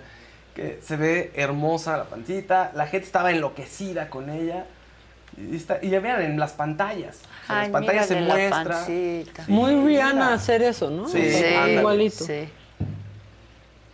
Pero pues, ¿qué tendrá? ¿Cuántos meses? Debe de tener cerca de cuatro meses, Sí. yo creo. Pues, ay, sí, según nuestros cálculos de, de internet. Es que luego dicen que antes de los tres. Sí, no, no, te no, se aguantas. ¿no? Ajá, exactamente. No, y no dices. No y si es el primero, es más complicado que se vote así. O sea, yo creo que sí, cuatro o cinco meses por Pues ahí. yo, yo creería que sí. Ahora, Nodal también confirmó la noticia, pero lo hizo de una forma pues, no tan elegante, digamos. Fue un poco más, más ramplón, fue como más directo. Ya no soy papacito, soy papacito, pero ahora soy papá. Ahí todo el mundo ahí. Eso fue en Fíjate, en Aguascalientes también. Si tenemos el por, Y tan jovencito, oye. Sí. siempre están apoyando. Trae la noticia que ya no soy un papacito. Ahora sí soy un papá. Me quiero agradecer por todo el amor. Él no. Yo a Belinda le debo que ya lo veo guapo. Sí, es Ah, lo que o sea, te digo. Pues a Belinda, Gracias, el Belinda. look, los trapos, todo. Sí, todo, la todo. Mamá de neta. Cristian. Y la Nodal. Cazú tiene su onda, ¿no? Sí. Está padre. Está Cazú. pa- Bueno, en Argentina le estaban enloquecidos y se veía un lleno, en- no era cualquier lugar, o sea, se veía con muchísima gente. Entonces ella está, pues, está subiendo. Y se hacen bien porque pues entonces Nodal está haciendo eso grande allá sí, y acá sí. también ella. Es una buena, es una buena pareja, me parece. Su, la mamá de Nodal dice, amores míos, cuánto amor, cuánto amo este momento. Gracias, Julie, eres divina y auténtica. Julia Casuf. Eres divina y auténtica y parada ante tu público, dando la noticia que desde el día uno nos hizo inmensamente feliz. Sus- esos gritos y buena vibra llenan mi corazón y toda nuestra familia. ¿Sabes cuánto te quiero? Vámonos, a ella sí la la, mamá, quiere. sí, la suegra Te decir, porque ¿te acuerdas cómo se ponía? Con Belinda, Sí. no, no, No, no, la suegra la ama y la adora. Está bonito y es una gran noticia. Y creo que ahorita ya empezamos a hablar más de Kazú en lo individual y empezamos a notar más al artista. Eso está bueno. Sí, claro. ¿No? Para no estar ahí, ay, este es la, es la, La. novia. La Yo sigo sin saber ni qué canta, pero sí. Pero ya sí la se habla ubicamos. mucho de Cazú. Sí, exacto. Pati Salinas, buen día. ¿Cómo se llama la aplicación que recomiendan para seguridad? Rino. Rino. Rino. Rino Y ya hay la versión de mujer, Donna. Ay, Donna. qué bonito. Fíjate, necesidades diferentes. Exacto. Ponla, ¿no? Porfa, Donna. Porque como habíamos platicado acerca de la situación del artista Drake Bell, habíamos platicado que no era cualquier cosa. Él desapareció el, el de miércoles a jueves, lo volvieron a encontrar y él dijo, ay, dejé mi celular en el coche, ¿no? No lo contesté. Y lo que decíamos aquí era, no, alguien se preocupó y sí, fue su hermano, su hermano Robert. Este, resulta que recibió mensajes suicidas de Drake. Resulta que el miércoles, al parecer, Drake tiene una plática con su mujer que se están separando y están platicando acerca de la custodia del niño. Un día antes había estado con el niño en Orlando, Florida, en SeaWorld, y al día siguiente tenía que hablar con ella sobre cómo iban a quedar el, tema de la custodia. No le va bien, al parecer, y empieza a mandarle a su familia, a su mamá, hermanos y todo, oye, me voy a ahorcar. Ya no Ay, quiero vivir, no. voy a tomar y después me ahorco. Y, y entonces, claro, pues se alarma la familia que están del otro lado de Estados Unidos, no están del lado de California. Llaman a la policía y dicen, oigan, esta persona, mi hermano, me empezó a mandar estos mensajes. Estamos preocupados y pues no lo están encontrando, ya no responde el teléfono. Pues, bueno, pues sí piensas que está pasando. la- en- entonces, en la mañana del jueves, lanzan la alerta a la policía de Daytona Beach Hijo. diciendo, está desaparecido y creemos que puede estar en peligro. Horas más tarde, alrededor de la una de la tarde, lo encuentran, lo encuentran bien. Ya no se ha dicho nada más. Pero bueno, sí está en peligro. O sea, tiene un historial de drogadicción. Por eso se va a separar de su esposa. Entonces no, es, no era cualquier cosa. Lo vieron hace unos días en, el, en un coche con su hijo inhalando unos globos, lo que el contenido de unos globos. No saben Que qué aquí era. pensamos que era él. Sí, chistoso, Pues sí. pero bueno. Entonces, sí, algo le está pasando y tu- tuvieron razón en llamarle. Él lo minimizó en redes sociales. No hablará de su problema por ahora, pero ya, pronto nos enteraremos. los demás. Tres colorcitos. Venga. Eliana Ramírez, Team Fausto, bienvenida Adela. Ese es Eso, amarillito. Team Fausto, ven qué bien. Un azulito de Andrés Broa y un azulito de Carlos Pérez, que no dicen nada, nada más. sí. Pero saludos, muchas gracias. Oigan, quien nos puso un poco nerviosos a todos los fans de Kiss, Gene Simmons en Brasil, ¿no lo vieron? Casi se desvanece, llegó un momento en que se tuvo que sentar tocar, a tocar, ya no pudo tocar en algún otro momento. Y pues los estuvieron asistiendo, casi echándole airecito, este... Pero ya se Es que regresó. hizo un ve la armadura, No, no. yo creo que No, sí pero ya estaba- como se dejó caer ahí Sí, ya el así de- respaldo. Sí, sí, ya Ay, ay, ay, auxilio. Híjoles. Oxígeno y agüita. Pues sí, o sea, esto es parte del último tour de Kiss que están ahorita en Brasil. Ya llegaron aquí a México. Sale, diciembre. Cuando yo lo parece el último. entrevisté, Ah, sí, me contó, es un hombre súper sano, ¿eh? Nunca, dice, a mí me dijo, yo no pertenezco al mundo ni a la generación del alcohol, de las drogas, de nada. Eh, soy muy sano, me cuido muchísimo. ¿Qué Es un hombre súper Sí, inteligente. pues tiene 73 años. Pudo haber sido un golpe de Bueno, calor no con es- todo. pues, o sea, No es, no es mayor. No, claro sea, ¿No? pero Menos ahora, eso ya no es No es grande. grande. Ya Pero es sí, tema, cargando exacto. todo a la Esa armadura, pues sí, es que sí. Y el calor Sí, yo creo que sí, Sí, pudo haber no. sido eso. y maquilladote, pobrecito. todo Sí, maquillado. no, no. ¿Quieren enojarse Yo más? me enamoré de él con la entrevista. ¿eh? Es que ya me encantaba, bien. pero con la entrevista que le hice, Es, es- es brillante. brillante, es un cuate brillante. Sí. ¿Quieren enojarse más con lo del Dalai Lama? Ay, Sí, Dios ¿no? mío, Ahora, ten cuidado, Quieren enojarse mucho más. No, ¿sabes qué pasa? Que resulta que resurgió un video con Lady Gaga en una conferencia de 2016, en donde está Lady Gaga y él están hablando sobre espiritualidad, sobre salud mental. Y hay un momento, si quieren, vaya, velo poniendo, porfa, y ahí lo vamos viendo. Este, le toca la pierna y le hace como cosquillitas. Ahorita vamos a ver. Y ella, jajaja, jojo, y después vuelve a hacer algo y ella lo detiene. Mira, ahí está. Ay, jajaja, qué chistoso. Eso da Sí, esa sonrisita así de. Y, ay, ay, mire, Ay. quieto, ¿dónde vas? No, es que o le agarró el antebrazo. Yo No, sí le agarra la pierna. Dalai Lama. Sí le agarra la pierna. Y es un hombre muy simpático y divertido. Este se echa de sus puntadas y Sí, eh, Hasta que te pide que le chupes la lengua. Sí. Ya, es que ahí sí, no, hay no, él manera. no, es no. indefendible. es- es- Sí, le termina poniendo la mano en el brazo en el video. Sí, a ver otra o vez. sea, primero le acaricia la pierna Le hace cosquillas. y luego ella le pone la, la sí, mano en como el que le hace chiste como de este, te rompió el pantalón, jijiji, sí, como de exacto, tío. exacto, como Pero eh, se sonríe así como de... "Mm, no". Y al brazo, ahí, en el brazo. No más. Sí lo detiene, lo, lo detiene, detiene. lo detiene. Pues esto y otras seguro van a empezar a salir. Ay, bueno, más, y lo que ¿no? dijo la BBC que tuvo que pedir una disculpa porque le dijeron, tu sucesora, o sea, podría ser mujer quien te suceda. Dijo, pues sí, pero tendría que ser muy atractiva. Sí. Ay, no, el bueno. guapo, Sí, ya habló el el guapo. guapo. No, bueno. Cabeza ahí- de rodilla. No, eh, me tiene Es simpático, te digo, es, es chistoso. A mí me hizo un par de chistes Sí. en, en la entrevista. Por ahí anda, si la quieren ver. La hice para Televisa. ¿Está embargada? Oye, esos se embargan todo. oye. Pero algo tenemos, ¿no? Cuando le hace con el- como que soy el embargue. diablo. Ajá, sí. Algo tenemos por ahí, yo creo. Ya, ¿para qué embargan? ¿Para qué embargan? Ya, o sea, ya. Liberen todo. Ya, ya. hombre.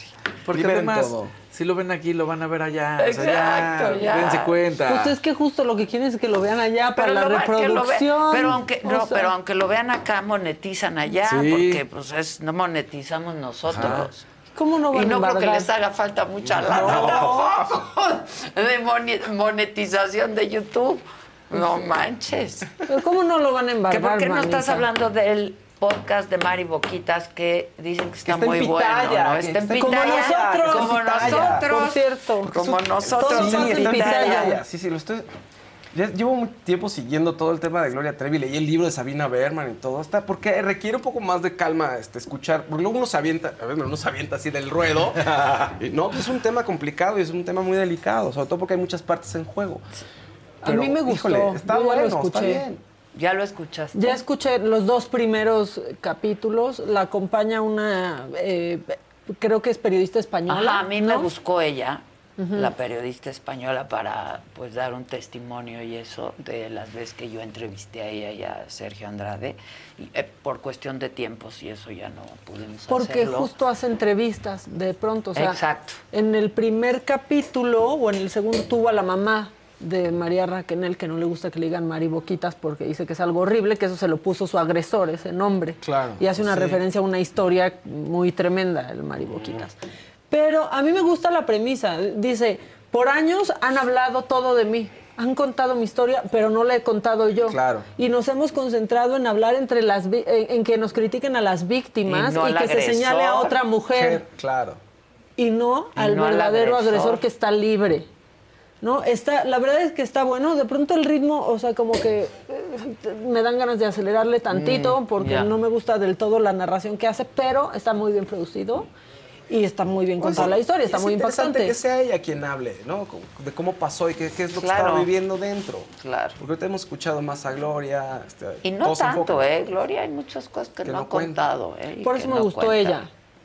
Que hable y que aparte quita esa culpa como de, ¿por qué nos estamos señalando entre las que fuimos víctimas? Sí, sí, sí. sí. Y no hablamos de quién nos hizo esto. claro. Ajá. Entonces es muy complicado el asunto. Lo que sí es que bueno que esté hablando y qué bueno que, que esté en una posición de poderlo contar y de poderlo sanar. ¿No? Sí. Porque no, o sea, ahí de todas maneras no podría decir, este, no, culpable, no culpable. Bueno, No, a sea, ver, es- esa mujer, Gloria, salió exonerada. Sí, ¿no? sí, O sea, no, hay más.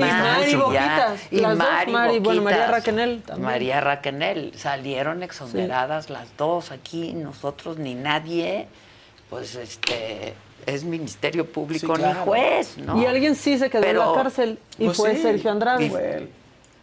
O sea, ellas salieron antes. Sí, ellas salieron antes, sí, pero él está libre y, Sí. y está, está bien loco. Ay, no, ¿Lo han bueno, visto? ¿qué Sí, bueno, muy, su muy canal loco. de YouTube que No, no, no, ponía, no, no, no, subía no, videos está bien, bien loco. No, muy loco, muy, muy loco. Bueno, ese, pues ese tipo de pensamiento, o sea, ¿cómo está su mente cuando tienes, armas todo un, tal cual, un clan alrededor? un clan, un desclan- clan, es un desplante de poder perverso, terrible, Muy y de cruel, y de perverso. crueldad. Se casó a los 14 años con él, María Raquel. María Raquenel. Y la periodista le pregunta a su mamá, te lo han preguntado muchas veces, pero ¿por qué permitieron que se casara? Y le dijo, la verdad no te lo puedo responder, dame, dame un- unos episodios y volvemos a hablar. Híjole. Pues es que sí. Es que se les olvida que, por ejemplo, todas esas niñas llegaron Sí. con Gloria cuando eran unas niñas. Niñas. ¿No? Gloria incluida. Claro, bueno. o sea, Gloria pasó más tiempo con Sergio Andrade que con su familia. Sí, igual, Más años. igual ella de los 14 se fue y regresó a los Es, 34. es lo que te digo. O sea, es, es brutal. No, y traes la- o sea, es la ilusión que pones en una persona y la confianza que pones en una persona. O sea, si eso pasa en el mundo del espectáculo, pues como lo que vemos en el mundo de la religión o de las las sectas La secta. estas, claro. las Sientes que tu sectas. destino y tu futuro está en manos de esa persona que te va a ayudar. Y uno lo acepta, Fausto. Sí. Uno lo Acepta. Eso es lo peor, uno lo acepta. Sí. Katy Perry.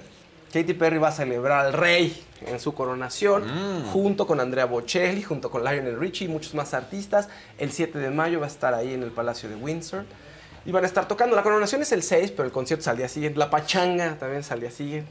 ¿No? Se la va a meter Que les gusta, que les ¿no? gusta. Sí, sí, sí. Muchos se Y que va negaron, ¿eh? Harry, ¿no? Pero solo. Sí, va solo. Va solo. Para que no la buchen Sí, la va solo, va Así, solo. pero muy no, yo soy independiente y todo, pero sí va a su coronación. Algo quiere. Pues que le siga Sí. pagando papi. Pues claro. Es, es el que le da la lana. Que no una corten la mesada.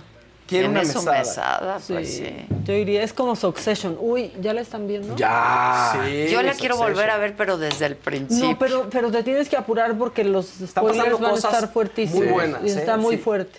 ¿Cuántos episodios van? Cuatro. Cuatro. Ahorita hay cuatro. Ok. Ya, pues tienes ya, ya, ya, colchoncito. ya tengo Yo colchón. por eso ya empecé. Ok, ok. Sí, sí. Ahora ya voy al día, ya se me acabaron. Algo está tramando Luis Miguel, pero no se sabe bien qué. Porque subió un video que dice 19 de abril, pero no dice. Es no su dice cumpleaños. qué. Sí, es Pues su también, cumpleaños. pero ¿qué va a ser el su Bueno, pero todos sabemos, pero vamos, ¿qué va a pasar? ¿Cuántos cumple? ¿Cinco, cinco? ¿Cinco, tres sí. o cinco, cuatro? No, ahorita ahorita les digo. Pero ¿qué va a pasar? O sea, va a ser un nuevo disco, va ¿qué? Igual ¿Qué y sí. pasa? ¿Algo? No, ya algo, con que ¿no? suelte, sí, cumple 5-3 Cinco, Cinco, tres. 53. del 70. Tiene que anunciar fechas o algo, ¿no? Digo, pues su cumpleaños. Seguro pues, sí. Yo Claro, creo que Tendría va a que. anunciar algún... Pónganlo, pónganlo. en una de un reel se muy casa, sencillo. o- Es lo que pensé, pero nunca habla sobre su vida No, personal. él No. nunca habla de su vida personal. ¿Ya lo viste de padrastro? ¿Comprometido? Sí, más que con sus Viajando hijos. con las... Sí, lo con dijimos, la- lo dijimos, se veía bien que eso. sí. Porque... Con la familia. Y, y el papá con feliz. sus El papá sí dijo, el papá de ella dice que, ay, un hombre habló muy bien de él y que va a haber boda y que... Pero Imagínate bueno. que es tu yerno Luis Miguel. Pues sí. A Sí. ver, a ver, pongan. ¿Las imágenes? Subir. 19. Sí, va a ser un anuncio. No Sí, creo que no nomás que- suba. Es mi cumpleaños. Sí, no, exacto. No. Mira, y el sol, sale. el sol, Sale, sale el sol. ¿Qué es es un esto? preventivo. ¿El Rey León? Es un preventivo.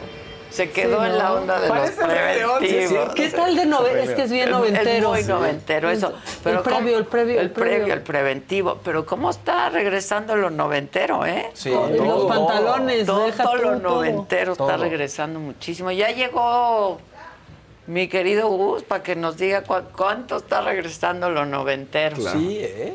¿Qué tal? Uy, sigue, por un, un, un, un, un naranjota. ¿Un naranjota? Naranjota. A ver, ¿dónde está? Ah, naranjísima. A ver. largo. No me- no me ha salido, Erinaza dice, buen día a todos, Ah, ya. SOS. AMLO en su montaje de recibir carga en el AIFA de DHL nos pasó a fregar a los importadores. Llegó el 28 de febrero la carga y no se puede liberar en AIFA porque no hay agentes a- aduanales y no nos dejan. Ah, ya habíamos dicho eso, se los llevan Sí. al aeropuerto. Exacto, pero además es todo un rollo porque todo está detenido en la aduana, ¿eh? Se están tardando las Están cosas en tardando llegar, sí. todo en llegar, todo está Sí. detenido en la aduana. Es que ahora Se dijo, pero no creyeron. aeropuerto internacional y de ahí a que te lo entreguen. Sí, sí, sí, sí. Sí, igualito pasa en Dinamarca. Igualito. Igualito. Oigan, que el podcast de María Raquel, recuerden que está en Pitaya, donde está también. Me, lo, dijo Adela y la Adela, Saga Saga Live. A partir de hoy en Pitaya está, me lo dijo Adela y Saga Live, acuérdense, para que nos escuchen también en podcast. Qué bonito es lo bonito. Miren, mírense, mírense ahí. Salimos bonitos. estamos. Eh, Mira, que- ¿qué, ¿qué somos los Avengers? Qué Oye, traes un invitadazo, amigos, que me da mucho gusto ver además, mi querido Macario. Pues pásenle. De una. Vengan. Hoc a, Del lado derecho. a Nintendo Hola, ahorita. hola. The longest field goal ever attempted is 76 yards. The longest field goal ever missed? Also 76 yards. Why bring this up? Because knowing your limits matters, both when you're kicking a field goal and when you gamble.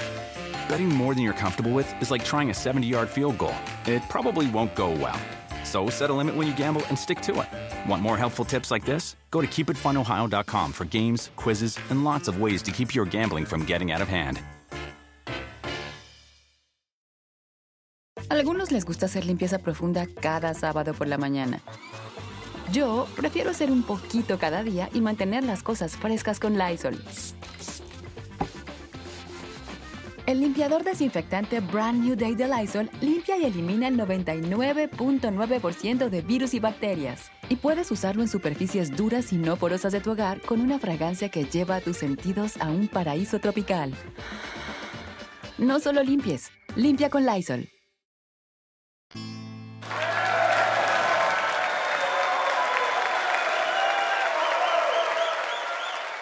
Hola.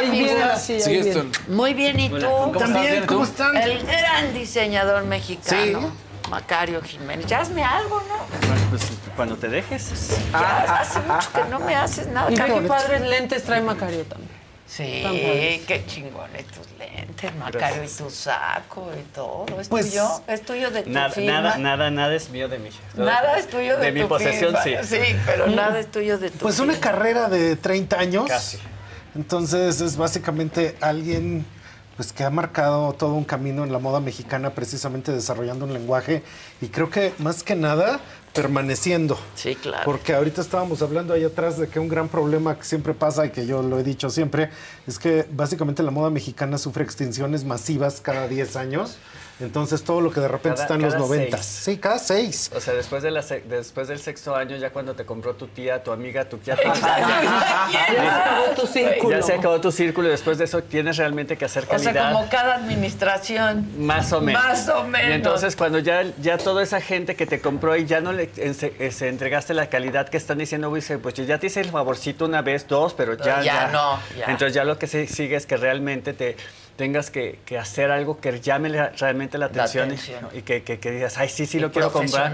Entonces cambia más. exactamente la visión de, híjole, yo la ayudé cuando empezó, mira dónde está ahora y ahora ve lo que está haciendo. Entonces Sí, como claro. que, cambia totalmente y creo que eso lo logré hacer en algún momento dado y, este, y ahora tengo una, una- una casa de, de alta costura que me da muchísimo gusto. Cambié totalmente hace 10 años la manera de hacer las cosas, este, que es por medio de que es una colección como un poquito a los 40. Ok.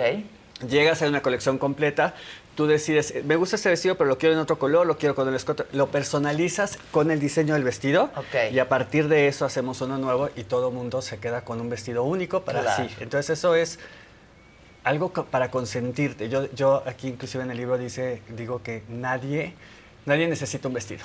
Siempre puedes ir al al Sí, claro. closet o la vecina, la prima, alguien, te va a sí. prestar algo, pero si te vas a hacer un vestido y más de alta costura es porque te lo Claro. quieres regalar a, A ti. Te quieres Y a tu- consentir. a tu forma, Y a tu estilo, a todo. Que casi son 30 años, pues muchas casas en México después de 30 años están en el crepúsculo. Y en cambio tú acabas de presentar en París Fashion Week y ahora precisamente vienes a presentar tu libro, Macario, que pues esto está hablando de consolidación, de ver hacia adelante y de que estás haciendo los Yo digo pasos que es el más- siguiente paso a seguir. Yo no, Ujú. no digo que es una consolidación, porque cuando llegas a una consolidación quiere decir, quiere decir que ya llegaste al final. Exacto. Y yo creo que es un- simplemente un nuevo, un nuevo, un nuevo empiece, un nuevo Comienzo, un nuevo claro. para empezar de una manera diferente. Hace 10 años empezamos a hacer, este, digo, las colecciones de esta manera, que fue como jugarnos, ok, esta es la colección, esto es lo que te voy a presentar, esto es lo que tengo, aquí está la tienda, a partir de eso te hacemos algo, ya no te voy a diseñar de uno en uno porque estamos haciendo, esto es lo que es, es la, la investigación que le dimos a cada una de las colecciones. Y ahora tenemos ocho colecciones en la tienda que salen cada una cada, cada tres meses. Pero se quedan dos años en la tienda. O sea, Ah, en este rollo de hacer slow fashion, es decir, esta colección salió con esta, con esta primavera, verano, otoño, invierno, pero lo vamos a obtener durante dos años y durante dos años vas a poder usar esa colección para hacer esto que te digo. Lo que hicimos con esas ocho colecciones es que están dirigidas a todo mundo que está en una boda. Desde la mamá, la invitada, la tía, el- la hermana. Entonces ajá. tenemos como las ocho colecciones que tendrías en una boda completa. Y tú decides en qué personaje te quieres convertir Claro, en esa si eres boda. la mamá o si eres la tía. O si tienes el este, una cosa de noche, que ya no existen las galas en México, que sería increíble que existieran. Qué lástima. Qué lástima, ¿no? Esas las, las galas de los museos y Sí, demás. Que, ya que no hay increíble. nada. Nada. Entonces, lo único que hay son bodas. Lo único que hay son Sí. bodas. Entonces, ¿Y pues- cómo hay bodas? ¿Cómo hay bodas? Pues es que es la manera en que tú tienes de, de- de festejarte a ti y a todo mundo, decirle, este, vamos a festejar este evento que es tan importante para mí. Sí. Ahora, fíjate, Adela, en algún momento Cristian Lacroix hizo, pues tiene varios libros, pero uno de ellos era precisamente sus procesos de cómo investiga de moda y cómo a partir de ahí desarrolla. Karl Lagerfeld tiene un libro de sketches que hizo con Ana Piaggi, que también está hablando de sus procesos. Y ahorita échale un ojo, ahí está el libro de Macario, que se llama Macario, entonces resulta Es que se está hablando exactamente eso. de sus procesos. Es el, es un es el proceso creativo para hacer una colección.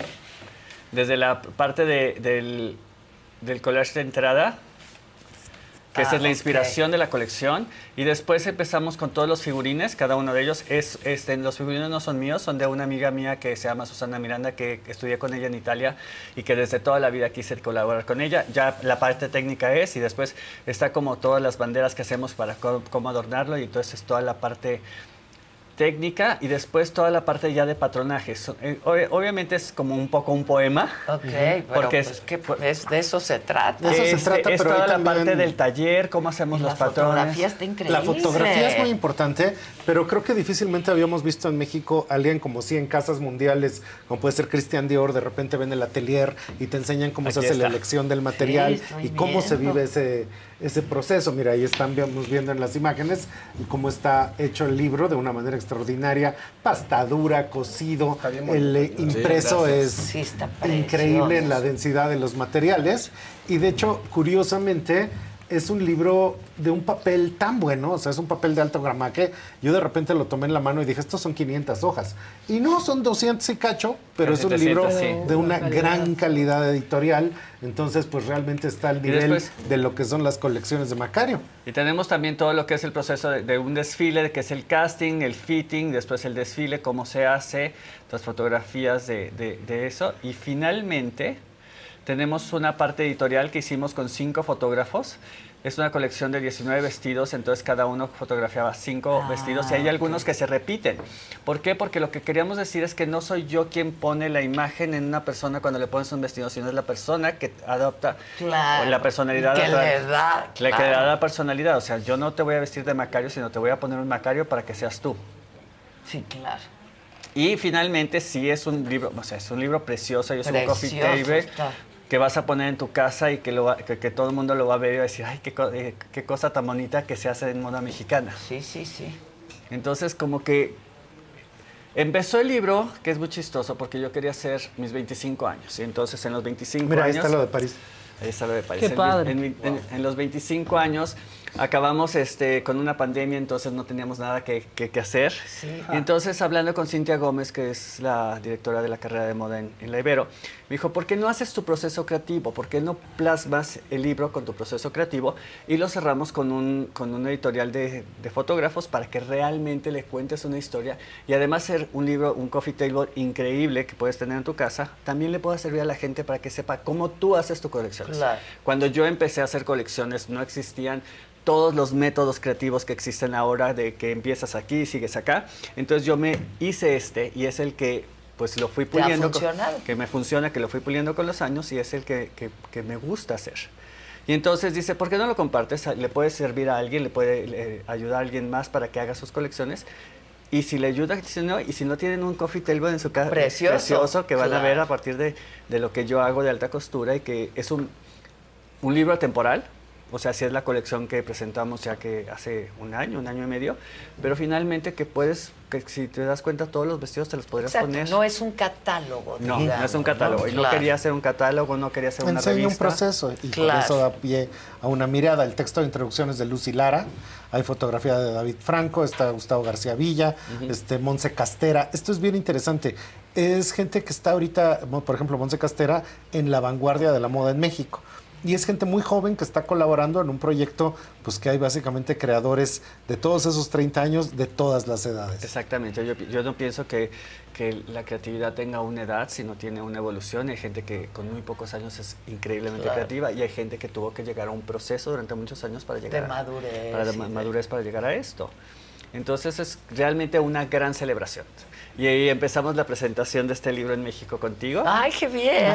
Sí, ¡Qué bien! que es- es- ¡Felicidades! El, el jueves presentamos el libro en mi tienda, este, porque la primera presentación que estuvo increíble la hicimos en la, en la Casa de Cultura de México en París. Ok. Con, el, el- con, con todo el apoyo de la embajada, con todo el, el apoyo de la embajadora, que fue increíble. Y después, dos días después, fue la presentación del desfile en Fashion En Week, Fashion Week. que estuvo realmente increíble, que es como, como un sueño, porque poder presentar en París, yo que hago alta costura, no presentamos en la semana de alta costura, porque para presentar en la semana de alta costura en París es, Sí, tienes claro. que estar, tienes que hacer alta costura, o sea, hacer couture significa terminar tus vestidos en París, o sea, tiene una denominación de Ah. origen, o sea, tienes que tener cinco Atelier. cosas para, para poder Tienes que tener ahí tu taller, tu atelier. Tienes que terminar los vestidos ahí. Ahí, Ah. O sea, son como un montón de cosas que tienes que tener. Tienes que tener una cantidad de horas de, de mano. Ok. Porque Ahí. no puedes tener un vestido de alta costura si no está terminado a mano. Este tiene que estar dirigido para una persona específica. Ok. Si no, no es alta costura. Entonces, digamos que yo cumplo los primeros cuatro. Ok. Pero el último de terminarlos en París, pues no lo cumplo, por eso no es couture. Es la diferencia entre couture y alta costura. Ok. Que después hay gente que le pone couture a sus marcas y le dije, "¿Pero- ¿pero de ¿Por dónde? qué? Sí, Es como si le pusieras a tu sidra champán. Exacto, exacto. Pues como Juicy Couture. Exacto. ¿Cuándo va a ser O sea, couture? ¿Cuándo va a ser couture? Sí, es jugosa.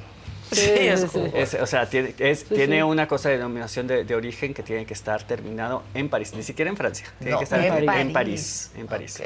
Entonces, como yo no termino en París, para terminar en París tienes que tener un taller en París. pues, ¿no? Ok. Entonces, eventualmente lo tendré. Eso es Ojalá, así, carta sí, Santa Claus. claro. Pero fue, fue o sea, como el primer paso y como empezar las celebraciones de 30 años, que, que el 24 cumplo 30 años de carrera con mi marca. Y este, en alguna ocasión decíamos con algunos eh, diseñadores que en México ser diseñador es una carrera de resistencia. Totalmente, porque siempre estás compitiendo con, con todas las marcas extranjeras. Internacionales. Y mil gente que llega y dice, es que el vestido de Carolina Herrera cuesta más barato que el tuyo. Le dije, sí, pero no está hecho para ti. Claro, lo claro. descolgaste y te lo pusiste. Y de, de esos hay 400 más y no está personalizado. ¿no? Ahora, si vas a hacértelo con Carolina Herrera, Ajá. ¿no? Es- entonces, Ajijo. ajijo. O írtelo a hacer con cualquiera de estas casas famosísimas. Exacto, entonces, Pues o sea, es carísimo. es hacer una- un, un vestido de alta costura real en- hoy en día eh, en cualquier casa en Francia es extremadamente caro. Sí, sí, sí. Y creo que únicamente 5 mil mujeres en el mundo compran alta costura. Pueden hacerlo, Sí, pues es que no. Sí, es muy muy, pequeño. caro. Y tú me comentabas ahorita que de hecho eso creo que es algo muy importante. El libro va a estar accesible en Gandhi. Sí, ¿no? vamos a meterlo en Entonces, Gandhi. ¿a partir de cuándo va a estar ya a la venta? Pues estamos en ese proceso porque tú sabes que cualquier cosa que se pone en una librería tiene un proceso y entonces tienen que verlo, tienen que hacerlo. Ese es, ese es eh, lo que queremos. También va a estar en mi página. Ya en mi página ya está. En online. En online. O sea, ya para lo- comprarlo Para online. comprarlo, sí. Porque el chiste, de- o sea, es, es que la gente compre un libro y que Claro. lo vea y que, que lo disfrute. Yo creo que el, el logro, de, ¿qué decía Fernando, mi marido? El, lo más padre cuando abres un libro es que te compren el libro. Sí, claro. Sí, o sea, ya, ya lo hice, ya lo puse. Entonces, Ahora que lo compren. Que y lo compren. Sí, sí, sí, y la sí. calidad fotográfica, la puesta en página, pues precisamente ahorita en un momento donde a lo mejor las revistas cada día se extinguen un poco más. Entonces creo que por eso también está surgiendo una, una Necesidad. necesidad de los diseñadores y de la gente de la moda. El libro de Blanco Pop que tuvimos, sí, es ¿no? que- el, el tuyo. Este, en Guadalajara surge otro. Entonces Sí, de repente ahorita hay unos... Hay un momento de moda Lo que editorial pasa es en que México. las revistas las compras, las apilas y después de un rato las tiras. Sí, Ya claro. no, o sea, No es como un libro. Un libro lo vas a tener ahí, es parte de tu Siempre. biblioteca y o sea, yo, yo tengo un montón de libros de moda que voy comprando poco a poco y que son research, que es que, es que Claro. está haciendo cada quien. O sea, obviamente veo todo lo que está, o sea, ya las revistas tengo yo creo que 15 años que no compro una revista porque todas las tengo en un iPad y entonces las Sí, en iPad. claro. Y la imagen que me sirve la, la- la fotografía directamente sobre un screenshot, pero ya, ya no es esa necesidad. Hay gente que todavía, pero, pero cuando tienes un libro, el, el papel, el- la pasada de las páginas, Sí, el, el que, el que tenga una pasta dura, o sea, Sí. eh, hace totalmente una diferencia. ornamental también, ¿no? Es- Sí. Son piezas de arte. Pero fundamentalmente en este, creo que una de las cosas que están pasando pues, es que la marca Macario Jiménez pues siempre ha sido hablar de cierto tipo de elegancia, distinción, el cuidado en el trabajo, ¿no? La esencia de los materiales.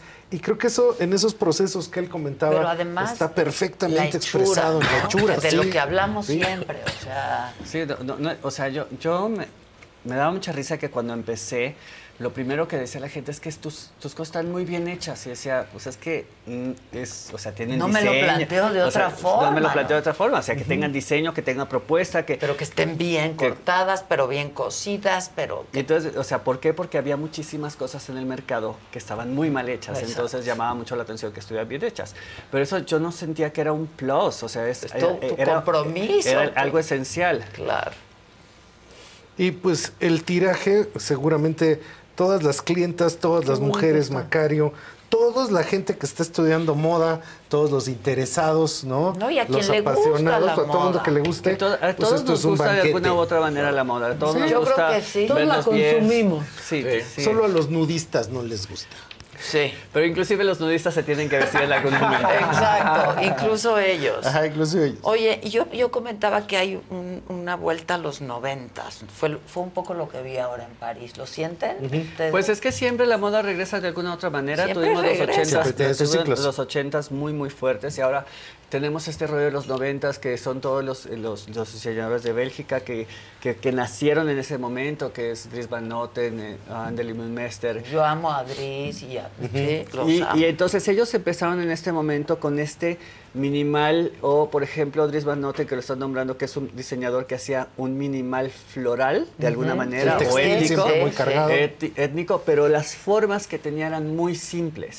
¿No? Era todo el estampado que, que, que, que lo Que hacía. te hacía que él, lo- que- que la hacía. propuesta. Pero, este, pero inclusive las primeras colecciones de Dries no tenían estampado. Ah, ¿no tenía? ¿No? Ah, Eran cosas muy, muy lisas, o si no, lo- eh, Andel Mester, que, se, que, que en algún momento se convirtieron en los magos del, re- del negro. Sí, Que sí, todo era sí. negro y entonces eh, de estar de moda era estar de negro, que ahora es como exactamente lo contrario. Inclusive hay Pues una yo sigo pensando que el negro No, es el yo negro. quiero terminar mi hoy me cueste, el negro. Hoy, hoy me costé trabajo, por Sí, ejemplo. Hoy me costé Y trabajo. ahora, por ejemplo, el nuevo negro es el beige. Sí, el Hay una beige es tendencia, una tendencia De pies muy- a cabeza. Sí, Ajá. porque, porque no contamina para hacerlo. El blanco sí, pero el beige no. Ah. Es una cosa como muy, co- como regresar a los colores naturales, el, el color de la fibra, Ok. que no esté blanqueado. Porque es el natural. Porque es lo natural. claro. Entonces siempre, se, ya sabes, siempre hay un rollo que regresa y que regresa. Entonces ahora estamos en este rollo de los noventas, que eran como cosas muy, muy, muy, muy lineales, muy esenciales y como que en alguna, de alguna otra manera siempre las cosas regresan. Ahorita en el prólogo del libro, ahí decía que pues eh, efectivamente tú estudias en Marangoni, pero después vienes a México y estás dando clases un tiempo en la Universidad Iberoamericana y acabas haciendo un libro que es totalmente didáctico. Didáctico. Entonces esa es una manera de extrañar el compartir lo que sabes Pues para eso poder es educar, una manera de para poder provocar. Un- Una manera de compartir. Yo creo que este la gente que se queda con la información que tiene y no la no la da es como no saber crecer.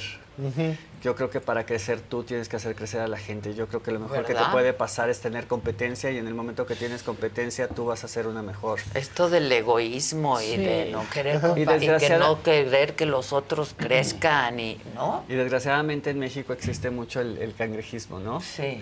De- o sea, yo, yo siempre he pensado exactamente lo contrario. Todos mis amigos diseñadores que me piden cualquier consejo, oye, tienes este proveedor, pues aquí tienes. O sea, que claro nadie me va a robar la creatividad. Claro. Nadie claro. es tú. Nadie es tú. ¿no? Claro. Entonces, este, pues que todo el mundo lo haga a su manera y si, y si podemos vestir a más gente con diseño mexicano, Mexicano. mejor. O Sí, sea, ¿qué pasó con el cine? El cine cada vez hicieron más personas que estaban haciendo, y entonces ahorita ya están en, en- en haciéndolo internacionalmente desde, desde Hollywood.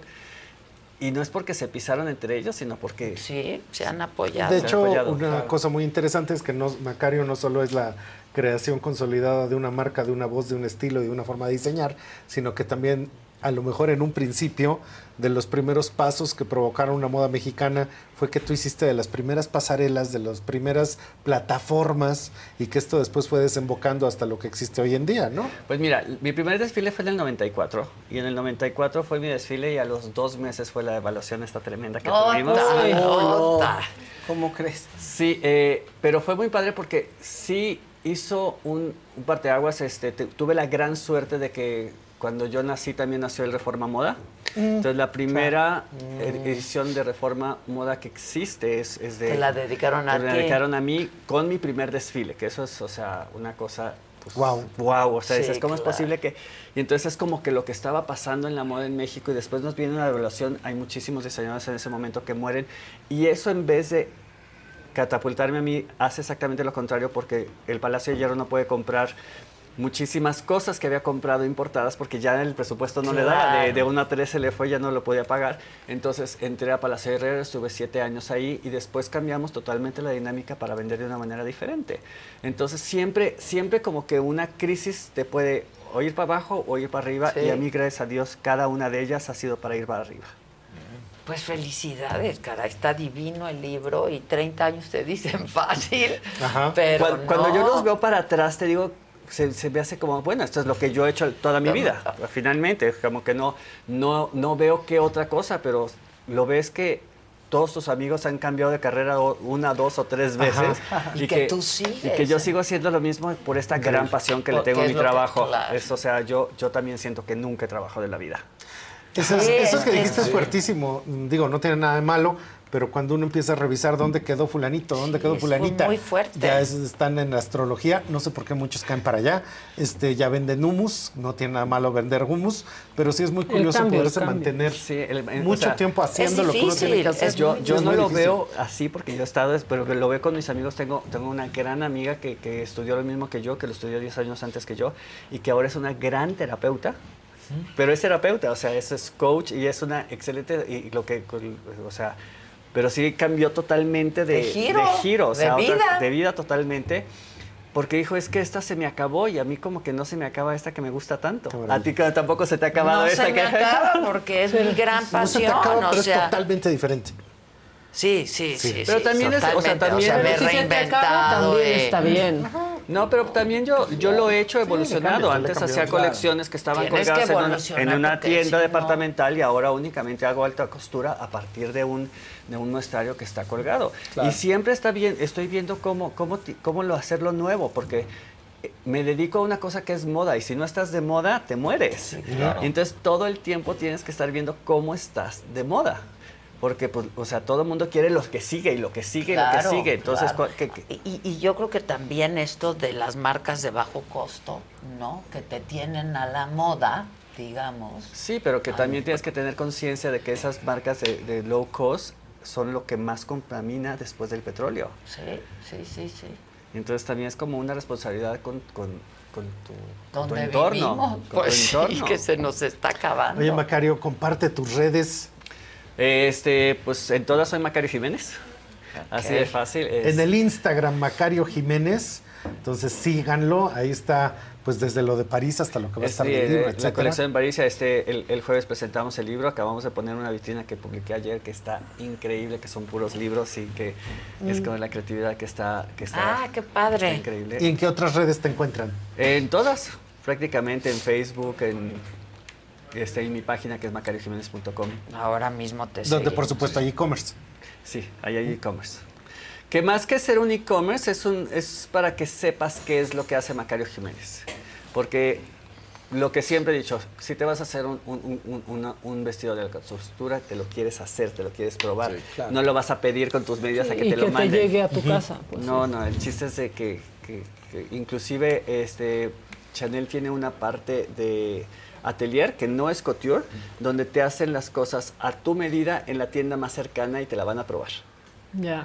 Entonces creo que esa parte de, de tener esta cosa única tuya que está en tu closet y que nunca únicamente te hicieron a ti es súper importante. Que nadie más va a tener. A te ver, repíteme esto último de Chanel.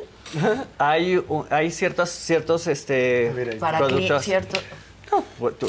para quien lo pague. Ok, para quien lo pague. Este, creo que casi siempre es con el con el Chanel, con el saco de Chanel, entonces lo que van y es que te lo fitean a ti, a en, ti. La, en la tienda más cercana. Ah, ok, ok, ok. Y o sea, cuando compras ese, ese, ese saco Chanel que te vas a... O sea, no lo vas a usar dos temporadas, lo vas a usar Sí, 15 años toda de la tu vida, sí. Entonces sí tienes ganas de que esté fiteado para ti. Claro. Porque más o menos la gente se queda en la misma talla como unos 30 años. ¿Ah, sí? Sí. O sea, o es gordita, o es flaquita, o es pero más o Pero menos. 30 Estás Más ahí. o menos. Y Ay, qué bueno. Sí. Pues yo sí, la verdad. Pues es que tú sigues, sigues igual desde el principio, o sea, Sí. desde que te conozco. Sí. Digo, quizá un poco más delgada y joven. Y maravillosa. Y, y awesome. Sí, sí, sí. Pues yo creo que fui de tus primeras clientas. Sí, así es. Me hiciste un traje padrísimo. Y luego vestiste a primeras damas. Casi a todas las que me tocaron. Sí, sí, sí, sí, sí, me acuerdo Casi a todas muy las que me bien. tocaron, a, a- a la gaviota la vestí de novia. Sí, me acuerdo muy bien. Ahorita ya no, ¿verdad? Ya no, No, ni no, piensen ahorita ya, la gaviota- A, a Marta la vestí A Marta, pues era su, era su diseñador de, y a, este, cabecera. a Margarita casi todos los, los, los gritos, excepto Ajá. el primero. Eh, ¿Y nunca lograste quitarle el rebozo? No, se lo puse, se lo integré. Ah, tú se lo integraste. No, no, no, ella ya lo traía y yo muchas veces se lo integré en lo que él estaba haciendo en cada uno de los Ah, trajes. ok, ok. Porque me parecía una manera increíble que ella estaba haciendo de rescatar esta parte del rebozo que ella lo quería hacer y que la gente lo tomara como lo que es. O sea, en un rebozo artesanal la gente se puede pasar hasta tres, Tres meses. meses en haciendo. hacerlo, eso es impresionante. Y entonces que, que digas, híjole, me estoy poniendo esta prenda artesanal de altísima calidad, pues se me hacía una cosa y, pues, realmente muy bueno de su parte que lo estaba haciendo así. Entonces, Pero solo la vestías para las Para los grandes gritos, para los grandes momentos, sí. Sí, sí, sí. Para las galas. Para los Para las galas. Los gritos. Ajá. Que ya no hay gritos. galas. ¿o es? Ya no hay galas. Deberíamos de volver a eso, ¿no? Las inauguraciones de, las, Sí. de los Y debería de volver a vestirla en el las es que, grito. es que, eh, exposiciones. lo que había con las partes de los museos es que era una manera de decir, yo estoy dando dinero para este museo y lo estamos celebrando con todo Claro, el mundo. los patrones, Claro, eran- eh, claro. los patrones de, las, de las galas eran quien daban los museos y por eso existían Sí, las galas sí, para sí. que los Claro. museos tuvieran dinero para comprar obra. Claro. exacto. Déjenme les cuento que a ti esto te va a encantar. A ver. Fui a este a ver toda la colección de Louis Vuitton con Yayoi Kusama. ¿Qué tal? No manches. Porque la hicieron hace 10 años, ¿no? Y entonces la vuelven a hacer ahora 10 años después. Pero lanzada 500 veces más fuerte. pero mucho más fuerte y está espectacular y, y- y- y el- el- la fundación, o sea, está increíble, impresionante. ¿eh? La En- verdad, en- tiene unas cosas increíbles. En París este, hay una enorme al lado de... de- Enfrente de la Samaritana. sí, sí, sí, sí, sí, sí. Está una se mueve, enorme. que se como mueve. Y abrazando se casi el mueve, edificio. sí. está increíble. Y en todas las vitrinas pusieron una de ellas, o sea, con este rollo, o sea, o sea, n- no sé si vayan a ganar el mismo dinero de toda la cantidad que le invirtieron, pero creo que en, en el momento que existe un apoyo de una marca tan importante al arte, Claro. o lo que hace Miusha Prada en cada una de sus Sí, colecciones, que, claro. este- que, que realmente está comprometida con el Sí. Y a mí, digo, a mí y a Yoy me encanta su historia de vida, me apasiona también. Entonces. es- Que ella se interna sola Sí, cuando ella se lo interna necesita. sola Ajá. cuando lo No, y la necesita. exposición que tuvimos aquí en México, que Fue una maravilla en el tamaño. Creo que ha sido la exposición más visitada De la historia. de México. Sí, sí, Pero sí. eso que mencionaron ustedes, bueno, es que ya no hay galas, bueno, pues es que ya no hay apoyo a los museos, bueno, es que los museos ya no, se, Sí. ya no hacen exposiciones, bueno, es que la cultura está cayendo a pedazos en Cuando la México. cultura es lo que te da toda tu Sí. Sí. Toda tu Y historia. esa cultura, precisamente, creo que algo muy importante es que cuando una marca de moda llega a ser realmente cultura, es cuando se consolida a través del imaginario. Y parte fundamental de ese imaginario es cómo construye una memoria, que básicamente esa memoria perdura en el tiempo y no se queda en el anaquel, sino que está en el librero. Claro. Y en el momento que está en el librero va a seguir provocando hacia el futuro toda una serie de ideas, de conocimientos y de creatividades. Pues eso es lo que estamos tratando de hacer con este libro. Pues lo has logrado muy bien porque está precioso. Les voy a contar otra cosa antes de irnos. Fui a ver una, es que fui a ver una exhibición también impresionante. Yo, yo amo el arte, ¿no? Basquiat, Ah. Warhol. Ajá. Ah, No, uy. no, no, Increíble. no, no. Increíble. Así se llama. A. Cuatro Manos, sí. Se Ah, llama. A Cuatro Manos. Está en la Fundación este, Louis Vuitton. Qué padre. Qué cosa más Sí. impresionante. Yo pensé que iba a llegar y iba a haber 10 piezas. No, hombre. No, Es la colaboración muchísimo. es muy grande. Muy sí. grande. Es que colaboraron durante mucho tiempo. Este, Y unos formatos Y unos formatos. O sea, llegas y ves. eh, prim- lo, lo primero que te recibe es un cuadro pues, monumental, enorme. Una belleza, una cosa impresionante, la verdad. Si Y una gran chance, inspiración. Gran inspiración. Digo, yo adoro a Basquiat, adoro a Basquiat, la verdad. Este, pero esta cosa con Warhol me pareció muy, Espectacular. Yo muy adoro a Warhol. espectacular. Y bueno, Warhol dos, es ¿no? Warhol, Es que pero sí. yo a Basquiat, o sea, es, es mi, mi super hit. Pero esta cosa que hicieron juntos está Sí, muy increíble. Un mano a mano. Este, yo creo que sí, debe haber algo en Como el- un en- recorrido virtual seguramente. Ya ya- Seguro ya hay. todos los Seguro. museos Sí, recorridos te dan recorrido que virtual. Véanla, es una cosa muy impresionante, de ver. verdad. Y si tienes chance, pues ahora que vayas. Magnífico. Supongo que vas mucho a París, entonces. Más o menos, sí. Este, espero que tengas oportunidad de verla porque sí está muy increíble. Entonces Muy hay que seguir, hay que seguir sin lugar a dudas a Macario. Ya, lo- ya te sigo. Y a mí dame mi empujoncito, Y a ver, necesita llegar a cuántos ahorita. Ahorita necesitamos Ahorita, ahorita, llegar. ahorita. Tengo 56,300, sería una monada el 57. Por lo Síganos en Trendo menos, México 57 para enterarse mil. de Trendo cómo viene la México, mi. Gustavito Prado. ¿Tú cuántos quieres? Aquí damos, regalamos followers. Yo únicamente quiero la gente que me quiera seguir. Ahí está, Muy bien, mira, muy bien. Yo Sí, quiero hasta bueno. los que no me quieran seguir. Qué sigan si chingado. quieren.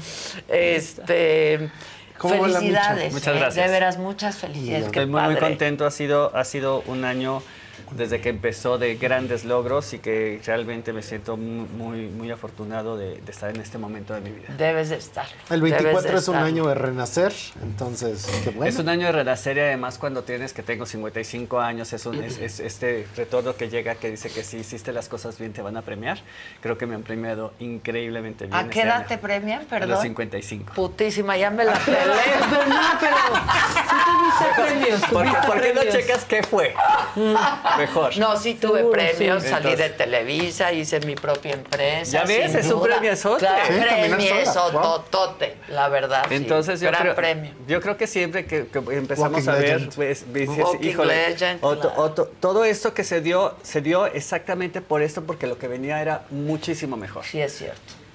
Sin duda. Ahora hay que trabajar para que sea A ver, ¿cuál- muchísimo mejor, ¿eh? Y cre- Esto creo, no. Creo que sí le ha cambiado. Sí, un Parece poquito. Macario, un poquito le Y, y cuando, cuando, cuando la gente trabaja en lo que más le gusta, se convierte en un hobby. Sí. El, el problema es, ¿y qué vamos a hacer cuando tengamos que hacer un hobby? No lo sé, no lo sé, porque eso de jugar al golf no me No, no, entretiene, bueno, no, nada, ni lo he nada. intentado. La jardinería me gusta, pero No, pero más no, verla. Exacto, verla.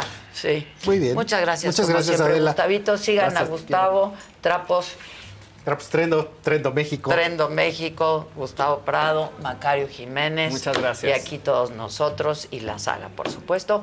Que pasen un buen día, un buen inicio de semana. Uno más rápido, viene Madonna. México. se Ándale. acaba de anunciar, es el 25, 25 de de enero. enero. Ah, del año 24. Sí, pero se van a acabar ya. los boletos. Preventa entonces- 20 de abril. sí. Exacto. Preventa Y de luego abril. rápido también. Ahí va el pen, viene. Erinaza con un naranja seguía contando la historia. No nos dejan moverlo vía terrestre eh, de a la. ICM. Nos tienen atados de las manos y nuestros negocios aduana. van de mal en La peor. ahí. Necesitamos importar. Por favor, ayuda con la difusión. Somos ya 15 empresarios. Después, Antonio Enríquez Gutiérrez. Me gusta lo que hace Macario. Me gustó cuando hizo los uniformes de Aeroméxico. Mis uniformes de Aeroméxico, dice. Sí, sí, Ismael, hice. un verdecito.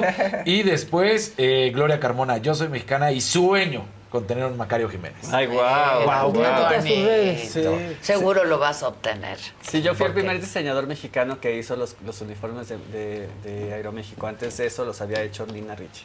Ah, mira, bien. Y, y a partir de eso han sido puros mexicanos los que han hecho los uniformes. ¿Ves? Qué cómo? padre. Maravilloso. Marcado tendencias. Y rápido también tenemos, ¿qué tenemos que regalar? Ah, hay una premier, ¿no? ¿Eh? Exclusiva. Es una premier Exclusiva. exclusiva para los seguidores de la saga. Para los sagadictos. Los sagadictos, Corazón Films es la heredera de la mafia el próximo martes 25 de abril. Ah, yo lo quiero ver. Este.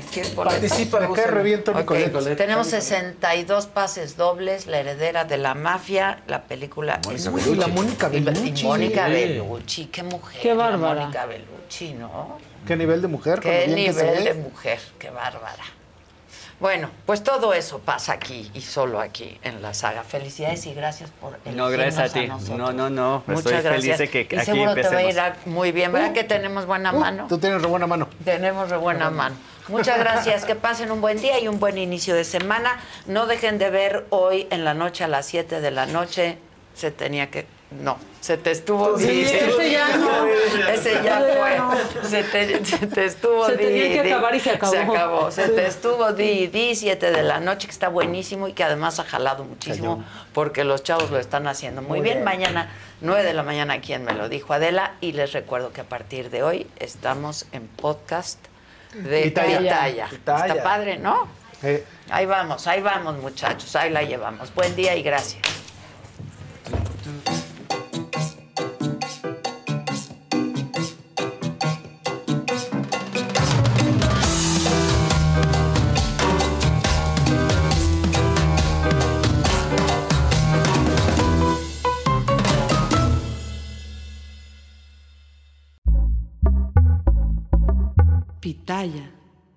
Let go with ego. Existen dos tipos de personas en el mundo: los que prefieren un desayuno dulce con frutas, dulce de leche y un jugo de naranja, y los que prefieren un desayuno salado con chorizo, huevos rancheros y un café. Pero sin importar qué tipo de persona eres, hay algo que a todos les va a gustar.